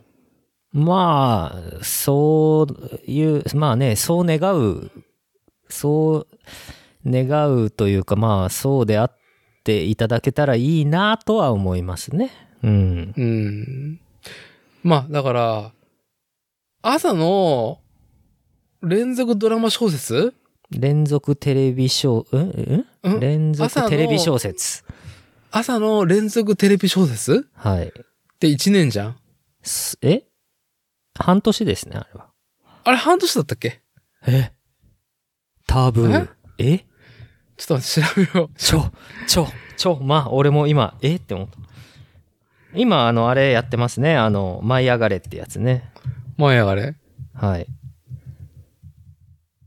舞い上がれね、あの、北朝鮮がミサイル撃って、うん放送が中止になっちゃったりしましたけどね、この間ああ、ね。そうなの北朝鮮のミサイルが舞い上がっちゃったんで、あくだらのな、いなぁそのドラマの方がね、舞い上がれなかったっていう。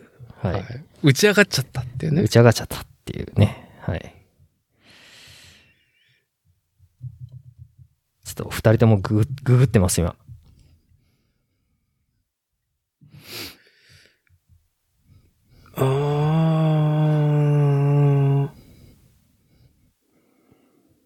プ1年じゃないあ、違うわ。最、ふ昔は1年だったけど、うん。昔っつっても1980年だけどな。うんはいつい最近ですね。はい。やっぱ、あれだろうね。前半と後半だね。りそうですよね。失礼しました。はい。失礼しました。1年じゃないですね。うんはい。あ、昔は一作で1年だったんですね。おしんとか昔のそういう。昔のやつはだったみたいですよ。ああ、はなるほど。い、でもさ、やっぱその長い時間さ、つね、毎朝その15分見ていてからこそのさ、付き合いと、なんだろうね。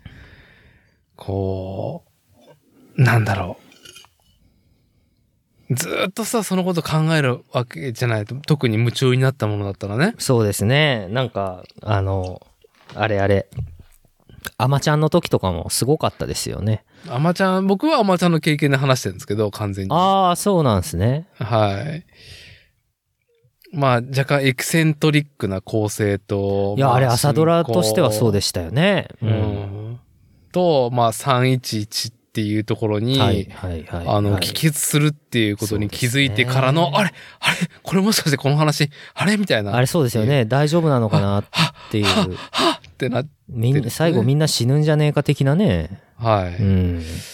心配になっちゃいますもんね。東京にもう、主人公は出てくけど、ね、ふるさとに残したおじいさん、おばあさんとかのね、こととかね。ううん。も含めてね。ねまあ、ちょっと心拍数上がるドラマに後半になったんだけども、まあ、とはいえ、えーっと、まあ、夢中になった、まあ、半年間でしたと。うん。ねやっぱそ、それは、なんだろうね。アマゾンでポチッと押してすぐ来て、なんかこうだったかっていう知るものはいはい。よりも、体験としてね、ね、やっぱその豊かな時間だと思いますよ。そうっすね。まあ、朝飯か、よ、あの、昼飯食いながら見るんですよね。服部製作所では。うん。まあそうするとやっぱり、ああ、終わったかとか、ああ、始まったなとか、そういうのはありますよね。うん。うん。俺何気に、あれです。あの、ご飯とか食べながら、あの、朝ドラは見てますね。ああ、なるほどね。うんなるほどね。で、まあその、時間が個人に影響することなんだけど、今話したことはね。はいはい。うん。やっぱ、なんだろうね。自分自身に関与していた出来事の、その尺の長さだよね。うんうん。うん。で、まあ、今となっちゃ、えーポチッとしたらすぐ買えるものが多いと。はいはいはい。自転車ですらそのロジックが入ってると。うんうんうん。うん。でも、なんだろうね。うん。それがあるがゆえに、逆に、うん、う例んえ。ば接客を受けて、うん。うん。なんだろう。自分が、その、インターネットで、えーっと、紐解かれてる情報を自分なりに、えーっと、見つめ、うんうん。基本的に自分の価値観で、あのーなんだろう。紐解いて最終的に決済するわけじゃん。うんうん。で、あっという間に来るわけじゃん。うん。そこの点の、えーっと、自分がそれをちゃんと見見つめる姿勢はいはい。は、なかなか難しいと思うんですよ。うんうん。そこに、なんだろうね、スペシャル感うんうん。を得ることね。アマゾンで買ったら、まあ、おなじみのアマゾンの箱で来るわけだしさ。はいはい。うん。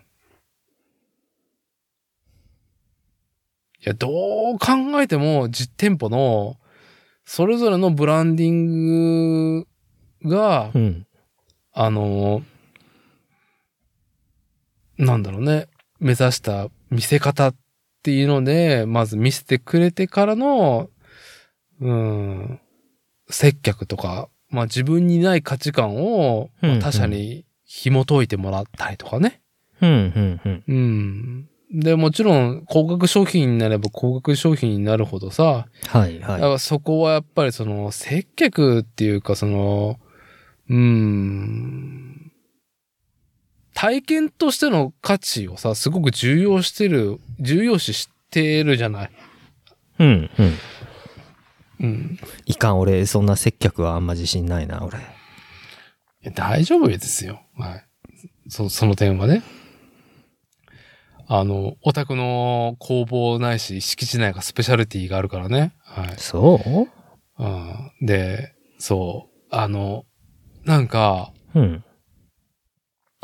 本当に、うーん。え、常々ね、いや僕がこの地方都市に住んでね、うん。インターネットでさ、うん、地方都市で得れない情報を得て購買に走ってることがあり、うんうんえーっと、すごくインターネットのね、えーっと、真摯な態度でそういうことをやってるショップだったりとか、うん、うん。うん、なんだろうね、発信してるところの情報を得れて、いい商品を手にした時はやっぱ嬉しいわけなんですよ。そうですね。まあ、インターネットでも、その、伝えるってことはできますからね、もちろん。うん。でも、なんか、あのーうん、自分の中でさ、ロジカルに情報を精査し、うん。値段を価格 .com で見比べ、買うものうん、うん、とかの、なんだろうね。うん。なんかお得感しかねえな、 みたいなね。うん。うん、うん。まあ、なんだろう、自転車で行ったら多分サークルズ、僕も本当に行く機会が少ないがゆえに特にそう思うんだけど、はい、はい。うん。久しぶりっつってさ、うん。古いメンツもだいぶ減っちゃったから、うん、うん。うん。の中で、 盛況、盛況なる古参兵たちが、はい。はい。ね、残っている中で、うん、世間話しながら、なんか、こういうの欲しいんだけど、みたいな。うん、うんっていう漠然としたね、もうせっかく来たから買うかぐらいで買った、なんかシャツとかって、まあなんかやっぱいいもん買ったなっていう、その、なんだろうね、うん、思い出込みも含めてさ、うん。まあう、ん、それはサークルズさんだって結局なんか、なんか高いとかいう人たちって、結局、買って体験してないでしょ。そういう人たちは。体験してないか、体験してから言えばいいんだよね、そういうのは。ま体験するにも、うんあのーなんだろうね、えっ、と、自身の、うん、振る舞い方作法って言ったらなんか敷居が高くなっいちゃや、うっんだけど。ていうかあれでしょう、あの、自分の物差しが全てだと思ってるから、ダメなんだろうね、そういう人はね。う。うんんまあ、だから単純に数値ができる価格だったりとか、うん。えー入手できた速さ。うん。まあ、だったりと欲望がね、満たされるまでの、その、速さな、時う間んとか、うんあと、平均的にインターネットで観測される、あの、平均的にいいとされる価値化されたブランドのものを手にできる所有欲うん。うん。だけに、どんどんどんどん特化していくと、まあなんか気が短くなるとも思うし、自分自身でどういう体験を今向き合ってんだろうっていう姿勢ってのはな、取れないかなとは思うのね。うん。そうですね。まあ、でもその辺の人たちをうまく、あの、操作することができれば、お金はすごく儲かりますよね。まあもちろんその、だからバズるだったりとうかさ、ん。あのーうーん、すごい、その、万単位のユーザーの動向をコントロールするには、そういう、なんだろうね。動きって必要だけど、まあ、なんか、本当にバッと燃えてあっという間になくなってしまう価値観だったりとかもするし、うん、うん。うん。そういう意味では、な、なんだろう、その、まあ、知多半島の、うん。で、まあ、ほんと、チタフォルニアって本当にあったんだってびっくりしてるんだけど、スタブルにあって本当にあったんだ。うん、これは以前の、 それは、放送でそのワードいいっすよね。僕も見て思ったけど。うん、そのね、なんか概念じゃなかったんだっていうのをね、知った時の衝撃とね、まあそこで車のカスタムカーのイベントあったりとか、まあ定期的にやってんだけうど、ううんうんでもその流れが何だったんかなっていうルーツの一個として、あのーアメリカンバイク、オートバイね、オートバイね。うん。うん、の、えーっと、カリスマビルダーがいるんですよ。あ、チタにチタに。へあんまり僕はその辺詳しくないんだけえ。ど、うん。あのー長瀬くんとかってオートバイが好きなんですよ。あのね、芸能人の長瀬くんですよ。ああ、はいはいはいはいはいはい。あの、タイガーがドラゴンのね。そう、うんが、オーダーするぐらいの、へえ。で、3年4年待ちなんだって。あ、そうなんだ。あ、じゃあ今どうか俺、一年待ちでもあんまりお客さんに申し訳なく思わなくていいね。 そう。あいやの嘘です。すいませんで した。そんなことない。うん。う。でも、はい。なんか、そこで、うん。その、なんだろうね、練り上げられてる思いだったりとか、うんまあ、まあ、カリスマになってると思うんですよ。もちろんね。まあもちろんね。カリスマだとは思うけど、でぶっしちかゃもこれけそのな経済活動として、うん。あの、お金回収するまで3、4年かかるのって非経済的だし、儲かってないと思うんですよ。正直ね。儲かる商売じゃないんですよ、それっていうのは。それはやっぱ、その工業製品、 要はその、受注があった時に、そはのいダウンロードコンテンツみたいに、いっぺんに売りが立つってわけじゃないから、一個のそうそうね、そう作業に対して。うんまあでも今一番そのコンセ資ントに対して本主義のね、今の社会では一番それがいいとされていはいる経済活動の形は、欲望が瞬時に満たされるというものですよはいね。うん。でも、それがあるから、うん。昔はそんなもんなかったからさ、うん。あのー逆に高額商品でもそういうのがなっているがゆえ、コントラストとして、対比として、はい。なんか、そういう時間をかけうてんうん、うん。得れる体験の尊さっていうのは、より価値化されてると思うのね。なるほどね。だから、その、さ、アメリカンバイクのカスタムのところも、うんうん。長瀬くんの話なんか、当の、当の昔からはい。 3、4年待ちだったから、うんうん。今ね、どうなってるか知らないけど、うん。ね。まあ、常滑市内でもさ、カスタムバイクのショップが新たにできるぐらいだし、お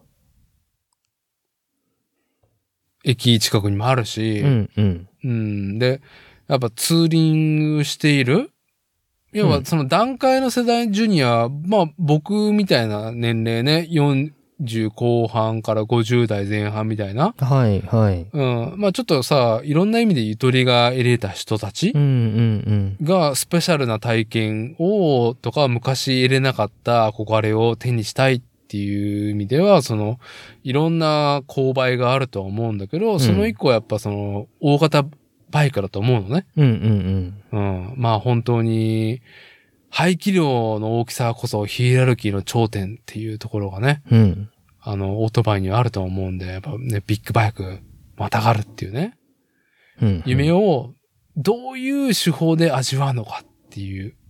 もしくは味わった上でさらに上があるんだったらそれを味わいたいっていう欲が、うん。今なおそのカスタムオートバイのハンドメイドビルドフレームワークうんうんにあると思うから、まあ、結局、オートバイのその、なんだ、フレームワークと、シンくんがやってるフレームワーク一緒だからね。うんまあ、近いっすわね。う。うんん。黒森、 黒森のパイプを曲げ、溶接し、まあ、あの、スイングアームとか、あの、うんうんうんエンジンとかね、サスペンションを入れて、みたいな形になってくっていうわけだから、あとはそのポジショニングの、まあ、なんだろうね、ロジック、美学みたいなのを持ってるんだと思うよ、想像だけどね、ここれは。うんスタイルの文脈もいっぱい持ってると思うからさ、いはいよりその年を取っていけばいけば、いくほそうどにでね。すね。うん。まあ、だから一年、待って。まあ、あと、年を取るとさ、なんか、時間が早いって言うじゃん。ああ、はいはい。僕はありがたいことにあんまりそういうのないんだけど、うんあれちょこちょこ自分でいろいろやってるからう、んうん。まあ、いい一年なんじゃないんですかね。その、あっという間に過ぎていく中でも。どうなるのかなあれみたいな。そうですね ど。ういどうなのやかいなやいやみたいいや、な本当にね、待たせてしまってね、あれですけどね。はい。まあまあ、でも、うーんまあ、ぼ僕の尺度だったら別に1年でも平気なんですけど、うん。でもそれは僕がいろんなそういう、僕がそういうその世界にずっと若い頃から触れてきたから、あの、うん全然待てるよって思っちゃうんだけど、まあやっぱりそうじゃないですから、普通の、ね、普通の一般の方は。うん、はい。なんでまあそこはなるべく、あのーなんて言うんですか、伊達さんがよく言うね、社会との接点と言いますかね。はい。はいあの社会と共存できるような、 はい、あのーね、うん。スピードをお互いにこう、ちゃんと合わせましょうみたいなね。はい。そこはやっぱちょうど良さとかさじ加減っていうのはあると思うんでね。だからね、やっぱりなるべく急いでやるっていうところなん、ところだなっていうのは思うんですよね。うんい。や、まあ、いいと思いますよ。あの、はい真摯な態度、誠実な向き合い方。いやいや、紳士とか誠実とかじゃなくて、はい。もうこれはもう一重に、あの、保身ですね。はい。まあでも、いいじゃないですか。あのー、保身であろうとも、そこに品があるわけだから。そうなんです。あのね、はい立川談志さんのね、あの、欲望に対してスローモーっていうのが上品だっていうね。はい。はい。話が東京ポッド許可局でもやってましたけどもね、サンキュー達夫さんがおっしゃってましたけどもね。はい。はい。あのーなんかね、より、その、ブレ幅が明確になってると思うから、手段が増えてるからね、そうですね。うんアマゾンが翌日につね、届く。まあ、最近なんか、なんかね、ちょっと緩くなったけど、そうはいいうのは。はい。こんなに早く来なくていいよって、ね。いや、逆に、にね、あの、頼んだ手前あれだけども、ちょっうと、ん、ちょっと引くわ、みたいなね。うんね、アマゾンプライム入ってて、まあ、スペシャルティーな、ね、そのなんだろうね。アマゾンプライムっていうスペシャルティーはあるかもしれないけど、実務としてやってる人たちの疲弊を感じると嫌だわっていうね。うんそうなんですよ。うんうんゆっくり送ってくれりゃいいよみたいなねっていうね。ねはい。に、と、そういうのをね、感じ入れるから、まあ、自転車だってさ、まあ、なるはやでって言ったら別になるはやのとこあるわけじゃはい。ん。で、ね、地域を超えてるわけじゃん。うんもはや国を超えるわけじゃん。直販のブランドだったら。そうですね。うん、じゃあまあそこで買えばいいんじゃないみたいなって思うわけよ、選択肢。はい。でね、そのなんか、早く、うん早くうまく、しかもその、なんだろう、コストパフォーマンスと、え最近、そう、聞いてびっくりした言葉があってさ、はい。タイパ、ああ、タイパね。はいはい。タイムパフォーマンスね。はいはい。タイパ、タイパって、もうブルブルブルブルブルってね、 ねえたタイ料理パーティーかっていうね。おい違う違う、タイ料理パーティーは、まあ興味深いけど、はい。タイムパフォーマンスか。ま、お前はトヨタ自動車かっ てね。そうなんですよ。うんねトヨタ式ですよ。もう今や世界はトヨタ式。うん、お前がトヨタ自動車かみたいな。ね。俺がガンダムだみたいなね。うん。お前がそういうことに社会でさらされてるからそういうふうに他者にも振る舞ってしまうっていうね。気持ちはわかるが、それは負のろ連鎖でしかねえぞって思うんだけど、うん。タイムパフォーマンスやべえなーって思うよね。そうですね。う。うんん。じゃあ、お前が他人に、そんなことを言うお前が他人に与えられるタイタイムパフォーマンスはどんだけなんだっていうね。個人では知れてるんですよ。いや、タイムパフォーマン個人ではね、そんなのはね、みんな知れてるんですよ。うん。ス。いや、知れてるけど。それはシステムがあって、みんなで力を合わせてやるからそれができるわけであって、はい。個人個人のね、会話の中でそれをね、もう言い出してしまったら、もうそれはもうね、本当にね、あの、機械と機械の会話になってしまうんでね。うん。あの、人間のね、うん、ぬくもり。暖かさ。はい。ね、あの、大事にしていこうということで。はい。 ああ、いいですね。あったかい、暖かさが、ぬくもりを感じるフレームビルド。そう、ぬくもりティが高いっていうね。はい。ああ、ぬくもりテ ィー。あ、あの、新ハットリ製作上でカスタムオーダーした自転車完成して、踏み出した瞬間、あ、何か、手仕事のぬくもりはい。そうなんです。感じるうちのフレームはそうなんです。ぬくもりティー。はい。まるで、溶接の火が入ったばっかりのフレームの温度を感じる。はい。あ、それであの、溶接したばっかなのは触っちゃダメですよ。もうマジで火傷しますからね。はい。ね。あー塗装したばっかり。塗装して、あのー熱乾燥機かけたばっかりのぬくもりを感じるフレーム。はい、そうなんですよ。ぬくもりティが高いんですよ、うちのフレームは。はい。すねごい。うんこんな小春日和の穏やかな日は、あなたの優しさが染みてくる、なんていう曲ね、昔ありましたけれどもね。はい。はい。ど何かわかんないですけど。いやー、すごいね。シンくん、ぬくもりって商標登録した方がいいんじゃないぬくもりティもう商標登録されてるんじゃないですかどうなんですかもう。ぬくもりって何どっかで見た言葉なの僕初めて聞いたけど。僕はなんかどこで見たんだろう。9、92ちゃん ?5 ちゃんか、ツイッターかわかんないですけど、あけ結構いろんな人が使ってましたよ、ぬくもりティっていうワードは。ぬくもりティ予測変換出るぐらいだからね。あーうんぬくもりティあ、ありましたね、ぬくあれもりあ多分めちゃくちちゃあると思いますよ。ゃ。あいい言葉だなと思って。響きが可愛いっていう。ーぬぬくもりティ、うん僕好き、好きなワードですよね。はあい。ぬくもりティぬくもりティいいですね。ーぬくもりティね。はい。いやー、今日はね、お後がよろしいようで。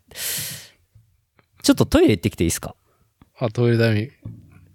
トイレってね、自分の股間のぬくもりティ感じましょうか。うん。トイレ行っといれという,、い、うことでね。ははい。い。はい、じゃあ一旦、一旦。一旦はい。休憩で。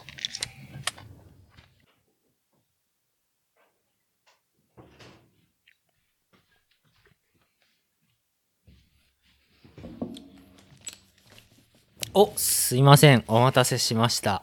全然いいですよ。全然いいですよ。あの、。今、リフォーム中で、服部家。ああ、はい。水回りはね。はい。離れまで行っておりました。あ、 そうか。それはなかなかの距離だね。はい。そうなんですじゃあ、あのータイムパフォーマンスね。あのータイ。パ、タイパ。タイ料理パーティー。はい。あの、うち、このね、ポッドキャスト番組作例のね、タイムパフォーマンスはね、まあ、なんだろうね。今の自由とは違った、まあ、新しいタイムパフォーマンスそうなんです。をはい。提案してまして、ただ有ただ給のね、有給の時をね、はい。はい。ただただ毎回長えなっていう。毎回2時間を超えがちっていうところでね。いや、でも、俺たち、魂を込めて喋ってますからね。魂を込める込めないかで言ったら、魂はこもってると思いますよ。ぬくもりティぬくもりティー。はい。 魂のぬくもりティーは高 いだろうはい。 あの、酒も入って、うん、どちらかというと、オブラートは、あのね、包まない方向で喋ってる、そうですね。はい、まあ、どちらかというと、あの、ビブラートが効いてますね。はいビ。ブラートを聞いてる。はい。あのね、しょうもない感じで。とはいえね、まあ、締めるの、締めの方向へ散ってからが長い番組なんで、そもそも締めに向かってね、コールしたいと思いますけども、はいはい。まあ今回しんくんと話していて、しんくんからどうですかインターネットにね、世界未来へなんかこぼしたい肉声がぬくもりティーあるんだったら何か。ああ、そうそう。この間10月の末にね、はい。あの、ウエストコーストブリューイングに行ってきて、はい。WBC。はい。えウエス違うか。ウエスト、WCB。うん。ワールドベースボールクラシックじゃないよ。はい。はい、うん失礼しました。はい。止まってきた。ねえ、聞かして聞かして、僕は近くに宿泊したんだけど、はい結局、ああ、美穂の松原だったっけああ、はいはい。美美穂潤。はい。穂純のね、美穂に宿泊したから寄りたかったんだけど、ええ。私以外誰も酒を飲まないっていうね、あの、うちの家庭、ユニットなんで、はい。はいはい。なんだろうね、優先順位が非常に低くて、ちょっと待いっけて。ずじまい、ね。今、画像を送るよ。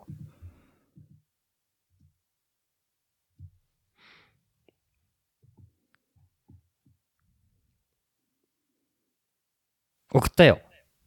こんな感じだったよ。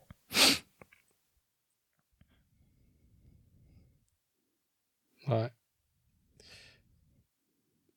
えーっと、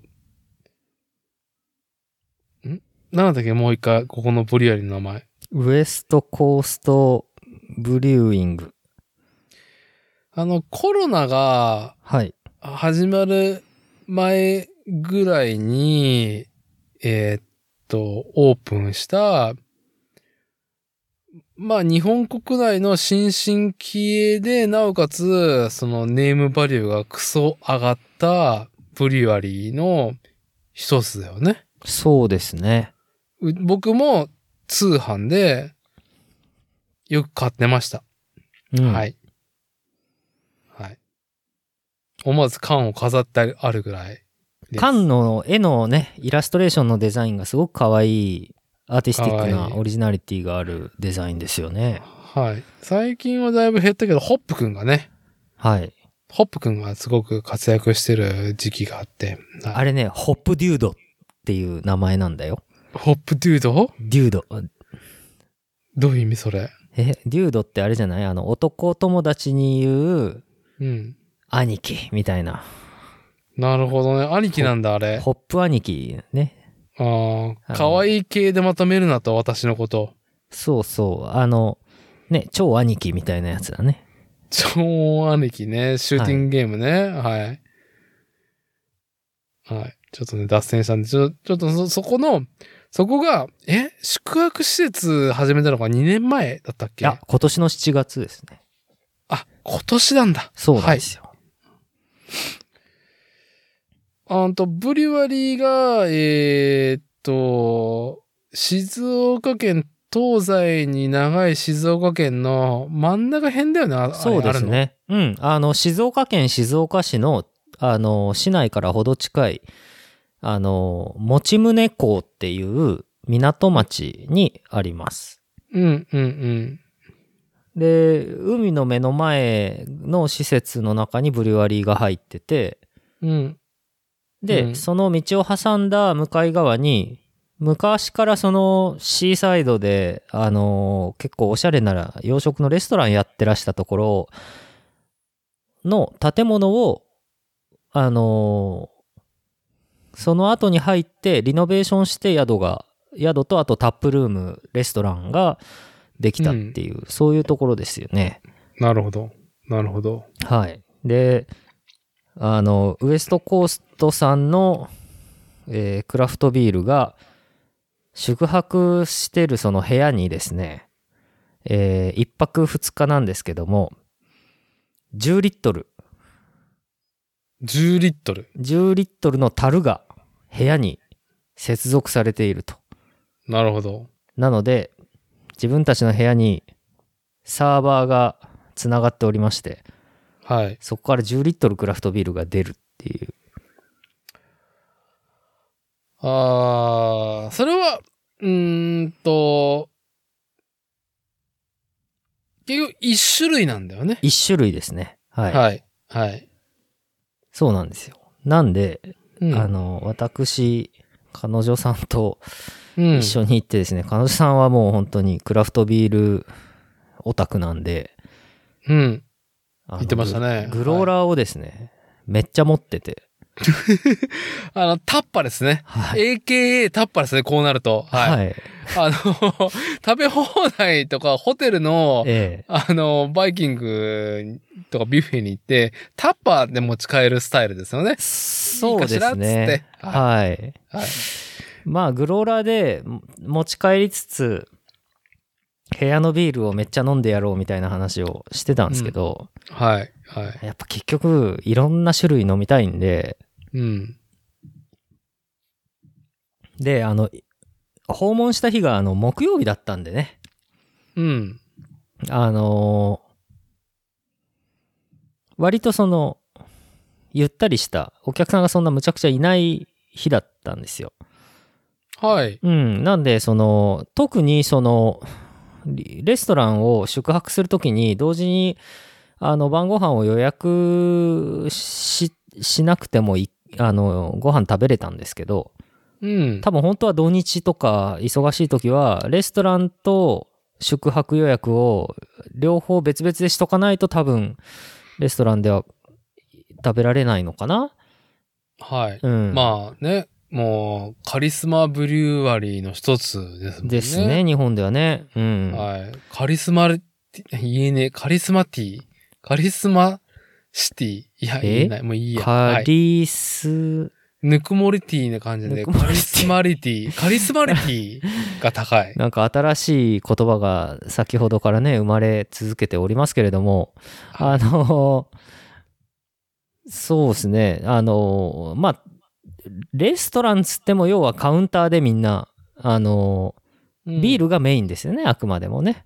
あくまでも。うん。はあの、いわゆるタップルームっていうやつですけれども、い。うん。 17種類ぐらい、うん。あの、サーバーつながってて、 17か、すげえな。17。はい。それ、自社、自社の、えあのーえーと全ウエストコーストはいブリュワリーのやつなの、え、それと全も部自社、他全部自社。マジか、うん。で、それで、なんとかほとんど飲んだんじゃねえかな、二人で。分担して。あーで、なん、かいろいろ、あの、美味しいサラダから始まってタコスとかいろいろ食べながら、つまみながら、全種類ほぼコンプリートして、うん、で、部屋に帰って、もう一回部屋のサーバーにあるビールを飲んでたら、もう、あの、気がついたら朝っていう、知らないうちに寝てたっていう、まあ、気絶だよね。気絶コースだったですね。あいや、まあでも、あの、その、ブリュワリーの宿でのその、接客とか、あの、サービスを担当してくださってる方たちのモチベーションがめちゃくちゃ高さを感じてて、ーホスピタリティ。はい、全員テンション高えっていう、あー素晴らしい感じではい。いましたね。うん。なるほど。すごい、こう、アメリカ感あったっすね。アメリカ感ね。アメリカのあの全員やる気あって、あの全員こう、なんていうのテンション高い感じああ。我々がポートランドで感じた。ああ、そうそうそうそうそうそうそう、はいはい。ああいう感じだったっすね。うんうん。すごいその、打てば響く。まあ、その代わりこっちもなんか、おなんかこう、よろ、すごく、お互いにこう、オーバーリアクションじゃないけど、いい感じに行くと、なんかすごくいい接客してくださって、うん。うん。あの、本当に感じが良かったですよね。あのーあれだよね、えーっと、あそこの店があるところ、今話してるところのはい周はい辺が、ね、そんなホスピタリティがあるところがあるのかっつったら、皆無というか、まあ、まあもしかしたらそうっねすうんあのオールドスクールなスナックのホスピタリティがあるかもしれないけど、はいはい。あの、まあ、なんちゅうのね、まあ、こう、都市部、大都市部にあるような、ホスピタリティ。まあ、ええないもんね。地方都市も地方都市だもんな、あそこまあそうですね。まあ、ちょっと言い方悪いけど、まあ結構その、まあ、変な話、その、錆びれた漁村じゃないですけど、はい。あの、まあ港町で、うん、でもなんか、あの、ポツポツ新しいニュージェネレーションのお店が、テナント借りて、新しいお店を作り始めてるみたいな地域でもあるんですよ、その辺が。なるほど。まあうんまあ、そういうとこだろうね。はいやっぱ、ウエストコーストブリュワリーがね、ブリューイングが始めたっていうのは、なんかそういう余地うんうんうん。がね、うん。あるがゆえ、とは思うしね。そうですね。うん、なんかすごいいい感じでしたよ。あの、まあ、逆にその自分たちの理想をここまで突き詰めて、こんだけね、だって創業して、ブリュワリー自体が創業してまだ3年ぐらいらしいんで話聞いたら、うんうん。それでなんかこんな宿までやっちゃうとこまで行くかみたいな速さじゃないですか。うん。うん、でもこれって結構その、サークルズの田中社長とかみたいな、うん。ね、あのやりたいこと全部やれるうちにサクサクやるみたいな。はい。うん、でまあウエストコースの社長さんも今日本に帰化されてるのかなあのアアメリカ人なんですよ、うん。はい。うん、だから多分あのそういう意味では結構もうほんと多分にアメリカ的うん。なスピーディーさとか、まあ、あとはあの自分たちが作りたい世界に対してまあ今どれだけ借金を重ねようがそこまで行くぞみたいなうん。うん。うん。そんな、まあ借金もするけど、投資のその、し借金して投資した分の回収もめちゃくちゃガンガン早くやるぞみたいな。うん。うん、そういうそのエネルギッシュさみたいなのがすごいなと思って。まあ、やっぱ理想を実現するためにはやっぱこういうエネルギッシュさがないとダメなのかっていうのも、まあ勉強になりましたね。うん。うん。なるほど。そうなんですよ。で、で、だけど、なんか宿の、あの、受付をしてくださった女性のスタッフさんも、うん。で、意外に、その、自分とこのブリュワリーのタップルームじゃなくて、近くの昔からある居酒屋を紹介してくるっていう晩ご飯にどうですかとか言って。はあ、いいですうね。ん。だけど、そ木曜日だったから、さっきも言ったように、うん。結構みんな木曜休みで、はい。はい。あのー行けなかった、空いてなかったんですよ。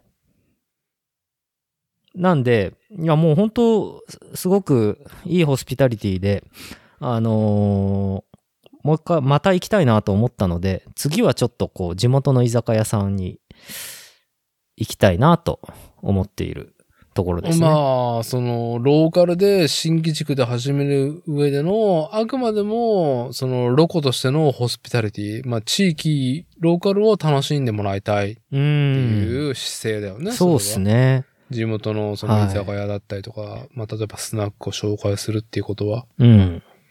うん。だから、なんか根っこの部分では、そのさっきも言ったようなアメリカ的って言ったけど、あの、グッドバイブスっていうのは、その、日本のそのね、あの昔からある居酒屋さんと根底の部分のグッドバイブスみたいなのは変わんないのかなっていうのは思いましたよね。はい、うんはい。なるほどね。いやー、良かったです。で、その次の日、若干、二日酔い気味になりながら、あの、ブラブラ散歩してると、あの、午前11時頃に、あの、漁港の港になんか、屋台、屋台じゃないけど、なんかプレハブの店舗があって、 ほそこがあの、どんぶりハウスっていう名前のお店で、 う。いい、神父、直球ですね。はい。あのー今、さっき多分写真に送ったけど、あのあれですよ。海鮮丼のお店で、うんうんうん。あのー900円で生しらす丼、生しらすとマグロ丼とお味噌汁が食べれるんですけど、はい。あのー次の日のブランチに海鮮丼と味噌汁を食べるっていう。あのーあれね。漁港で食う、入れ物は、発泡スチロールの、本当になんか野暮し、野暮でしかない、そうそうそうそう。あのー本当屋台の容器みたいな。器ではあるが、入ってるマグロとシラスのクオリティが、まあなんかこう、尋常ではないっていうね。そうそう。はい。味噌汁もうまかったんだろうなっていう。そうですね。あのー、もう味噌汁がうまいっすから。あの、二日酔いの、若干二日酔い気味の時は。はい。はい味噌汁がうまいっすから。そんなような静岡旅行で良かったですよ。うん。はい。羨ましいです。作例、作例のウエストコーストブリューイング、あの、合宿を、やりましょう。危ないなぁあれちゃんとね、部屋もね、Wi-Fi 完備なんで、あの、いいですよ。まあ、Wi-Fi はね、収録上関係ないんで、だあだけどそっね。か。みんなで集まってやりゃ、Wi-Fi はあんま関係ないや。はい。ねえ。あの、本当に、ただでさえ、なんかグダグダ。一番私が危ないっていうね。私だてが危ないっていう。うん。あの、前々回の収録会でもね、あの、Y マーケットさんに、おじさん3人で、ええあれ楽しそうだったなぁい俺も行きたかったなぁすい、すいません。ちょっとね、あの、ちょっとおじさんのね、こう、憂いの質を上げたいなと思っ たら、はい。俺もおじさんだよはい。いいよ。なんか、ちょっとね、改めて、Y 俺マもーケ新。人のおじさんだよ新人ルーキーの、おじさんのルーキー。 おじさんのルーキーだかドラフト先発でね、ら。はい。指名、はい。おじ、おじさん、今季のおじさん、はい。はい。おじさんの新人です。はおいじ。さんの新人。ね。なんかね、はい、またそういうので収録したいっていうか、なんかさ、う。うんーん、なんかそのハブになるイベントがあったらいいよね。なんか、こう。安直に、うん。まあ、これで締めるけど、まあ、今度の日曜日さ、はいはい。行くじゃん。シクロクロクロスシクロクロス。はい。東海シクロクロスク。ロス。うん。東海シクロクロスの開幕戦ね。はいはい。まあその日曜日であることだったりとかを除くと、うん例えばその土曜日開催だったりとかね。うんうん。だったらなんか、まあ泊まりも込みで行くか、みたいなね。そうね。なんか次の日朝温泉入って解散できるといいね、お昼頃にね。ね。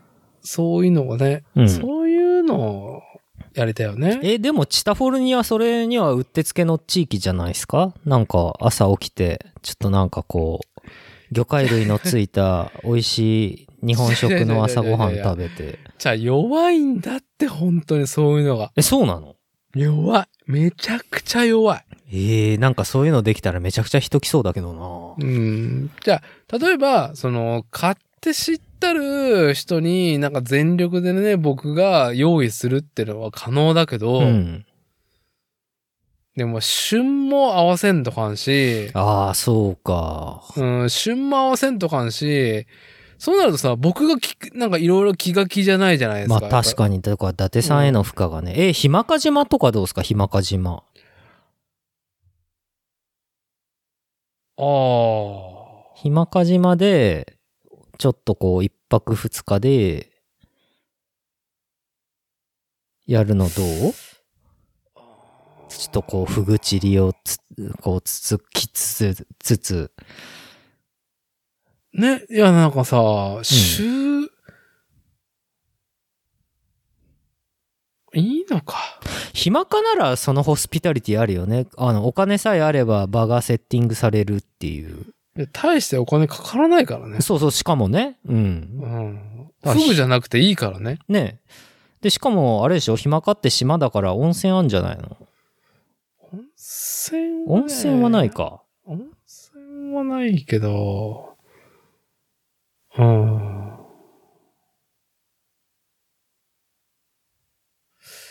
そうね。まあちょっと、チタフォルニアで、なんかちょっと検討は、はい。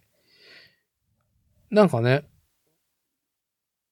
すごくマイナーなキャンプ地とかもあるから、そういうとこでああもいいかなー、となはるほどね。でもキャンプめんどくさい。いや、でもキャンプめんどくさいよね。もう俺嫌というほどキャンプしてるからいいわ。キャンプは。キャンプはね、まあ、その、しんくんもね、やっぱその、大口町って言ったらその小牧に並ぶ、なんだろうね、倉庫と、大型のね、あのー工場とかさ、はい。あって、まあカスタムシティ感あるけど、逆に言ったらもともと農作地っていうか、そうですねが多いからっていうので、まあさ、あるじゃん、牧歌感。その、の、なんだろうね、自然感はあるわけじゃん。だかまあ、らちょっと離れればありますよね。う。うんんあるからさ、日常で。なんか、いらないんだよね、そのキャンプで味わう、うん。五感で自然を感じるっていうこと、はいはいはい。まあ、日常で間に合ってるから、まあ別にそんな面倒をかけてまでやりたくないっていうね。うん、そうですね。だって、伊達さん、今週僕あれっすよ、あの、自分家のあの、車庫、車庫っていうか、あの、車入れるところに車入れようとしたら、俺なん、なんか、あの、近所のおばさんが二人近くにいて、うん。なんか俺の方を見て、ギャーとか言ってるんですよ、二人で。ほうほで、え、何なんか俺が駐車場入れる前に、こう、ピューって走ってくる時のスピードが出すぎて、う。うん。びっくりしたびっくりさせちゃったと思って、うん。車、その、降りたら、降りて、え、なんか僕、あれでした勢い良すぎましたって聞いたら、違う違うしんちゃん、しんちゃん、あれ見て見てこれって言われて、え、何って言って地面見たら、すげえでけえ長いあの1メーター以上ぐらいある青大将を俺引いてて、車で。いいですね。街の治安を守りましたね。そうでその青大将ひが俺の車にひかれた瞬間にあのビヨーンってあの天に向かってギャーって言ってビョーンって逆立ちしたみ立ったみたいでそれ見ておばさんたちがギャーって言ってたらしくて。でなんか胴体の真ん中僕に踏まれちゃ僕の車に踏まれちゃった青大将がはい。もうほぼ、ほぼ死んでるけど、若干生きてて。はい。はい。はい。で、なんか、うわーとかみんな言ってるから、うん。すじゃあ僕捨ててくるよ、これ、その辺の川に、つっうて、ん、川に。はい。あのースコップでそのヘビ、ズゴッとすくって、うん。あのー、500 300メートルか500メーターぐらい離れた、500は離れてない、300メーターぐらい離れた近くの、あの、一級河川に投げ捨てに行きました。はい。自然に返したと。はい。これって不法投棄になるんかなっいやていうね、は。はい自然豊かな。いやー、俺んちの近くにね、蛇の巣があるっていう噂が聞いてたんですよね。ー、なるほど。うん。で、そのね、あの、青大将をね、殺しちゃったね。ちょっとなんかごめんなと思った。まあ、でもしょうがなうん。い。しょうがない。ね、はい人間引かなくてよかったよ。そうそうそううそう。ん。はい。虫の、虫の知らせ、AKA、あの、今回は蛇の知らせってことでね。そうですね。うんはいバックの時気をつけてね、みたいなっていう。そうですね、ほんとね。うん。はい。まあ、取り留めがなくなりそうなんで、後のトピックはオフレコードでしますか。そうですね。いやーでも、今日はね、あのー、いにしえのインターネット用語のぬくもりティっていう言葉を呼び覚ますことができたんで、はい。はい。これからは、こんな時代ですけれども、ぬくもりティを大事に生きていきたいですね。はい。はい。まあ、新服部製作所の、ね、まあ仕事、えー、カスタムビルド、テーラーメイドにはぬくもりティが高いと。うーん、どうだろう。わからん。あの、でも俺、連絡部署だから、意外にこいつ冷たいやつだなと多分お客さんたちには思われてると思どうなんでしょうね。う。うん。はい。まあ、手取りや足取りが全てじゃないとは思いますけどね。すいません。はい。じゃあ、全部私が悪いです。あの、これ以上収録するとですね、あの、自分の日がね、始まりそうなんで、しんくんの。はい。はいはい。今回の収録は以上ということでよろしいですかはい。よろしくお願いします。はい。はい。じゃあ今回は以上となります。ありがとうございました。はい。ありがとうございました。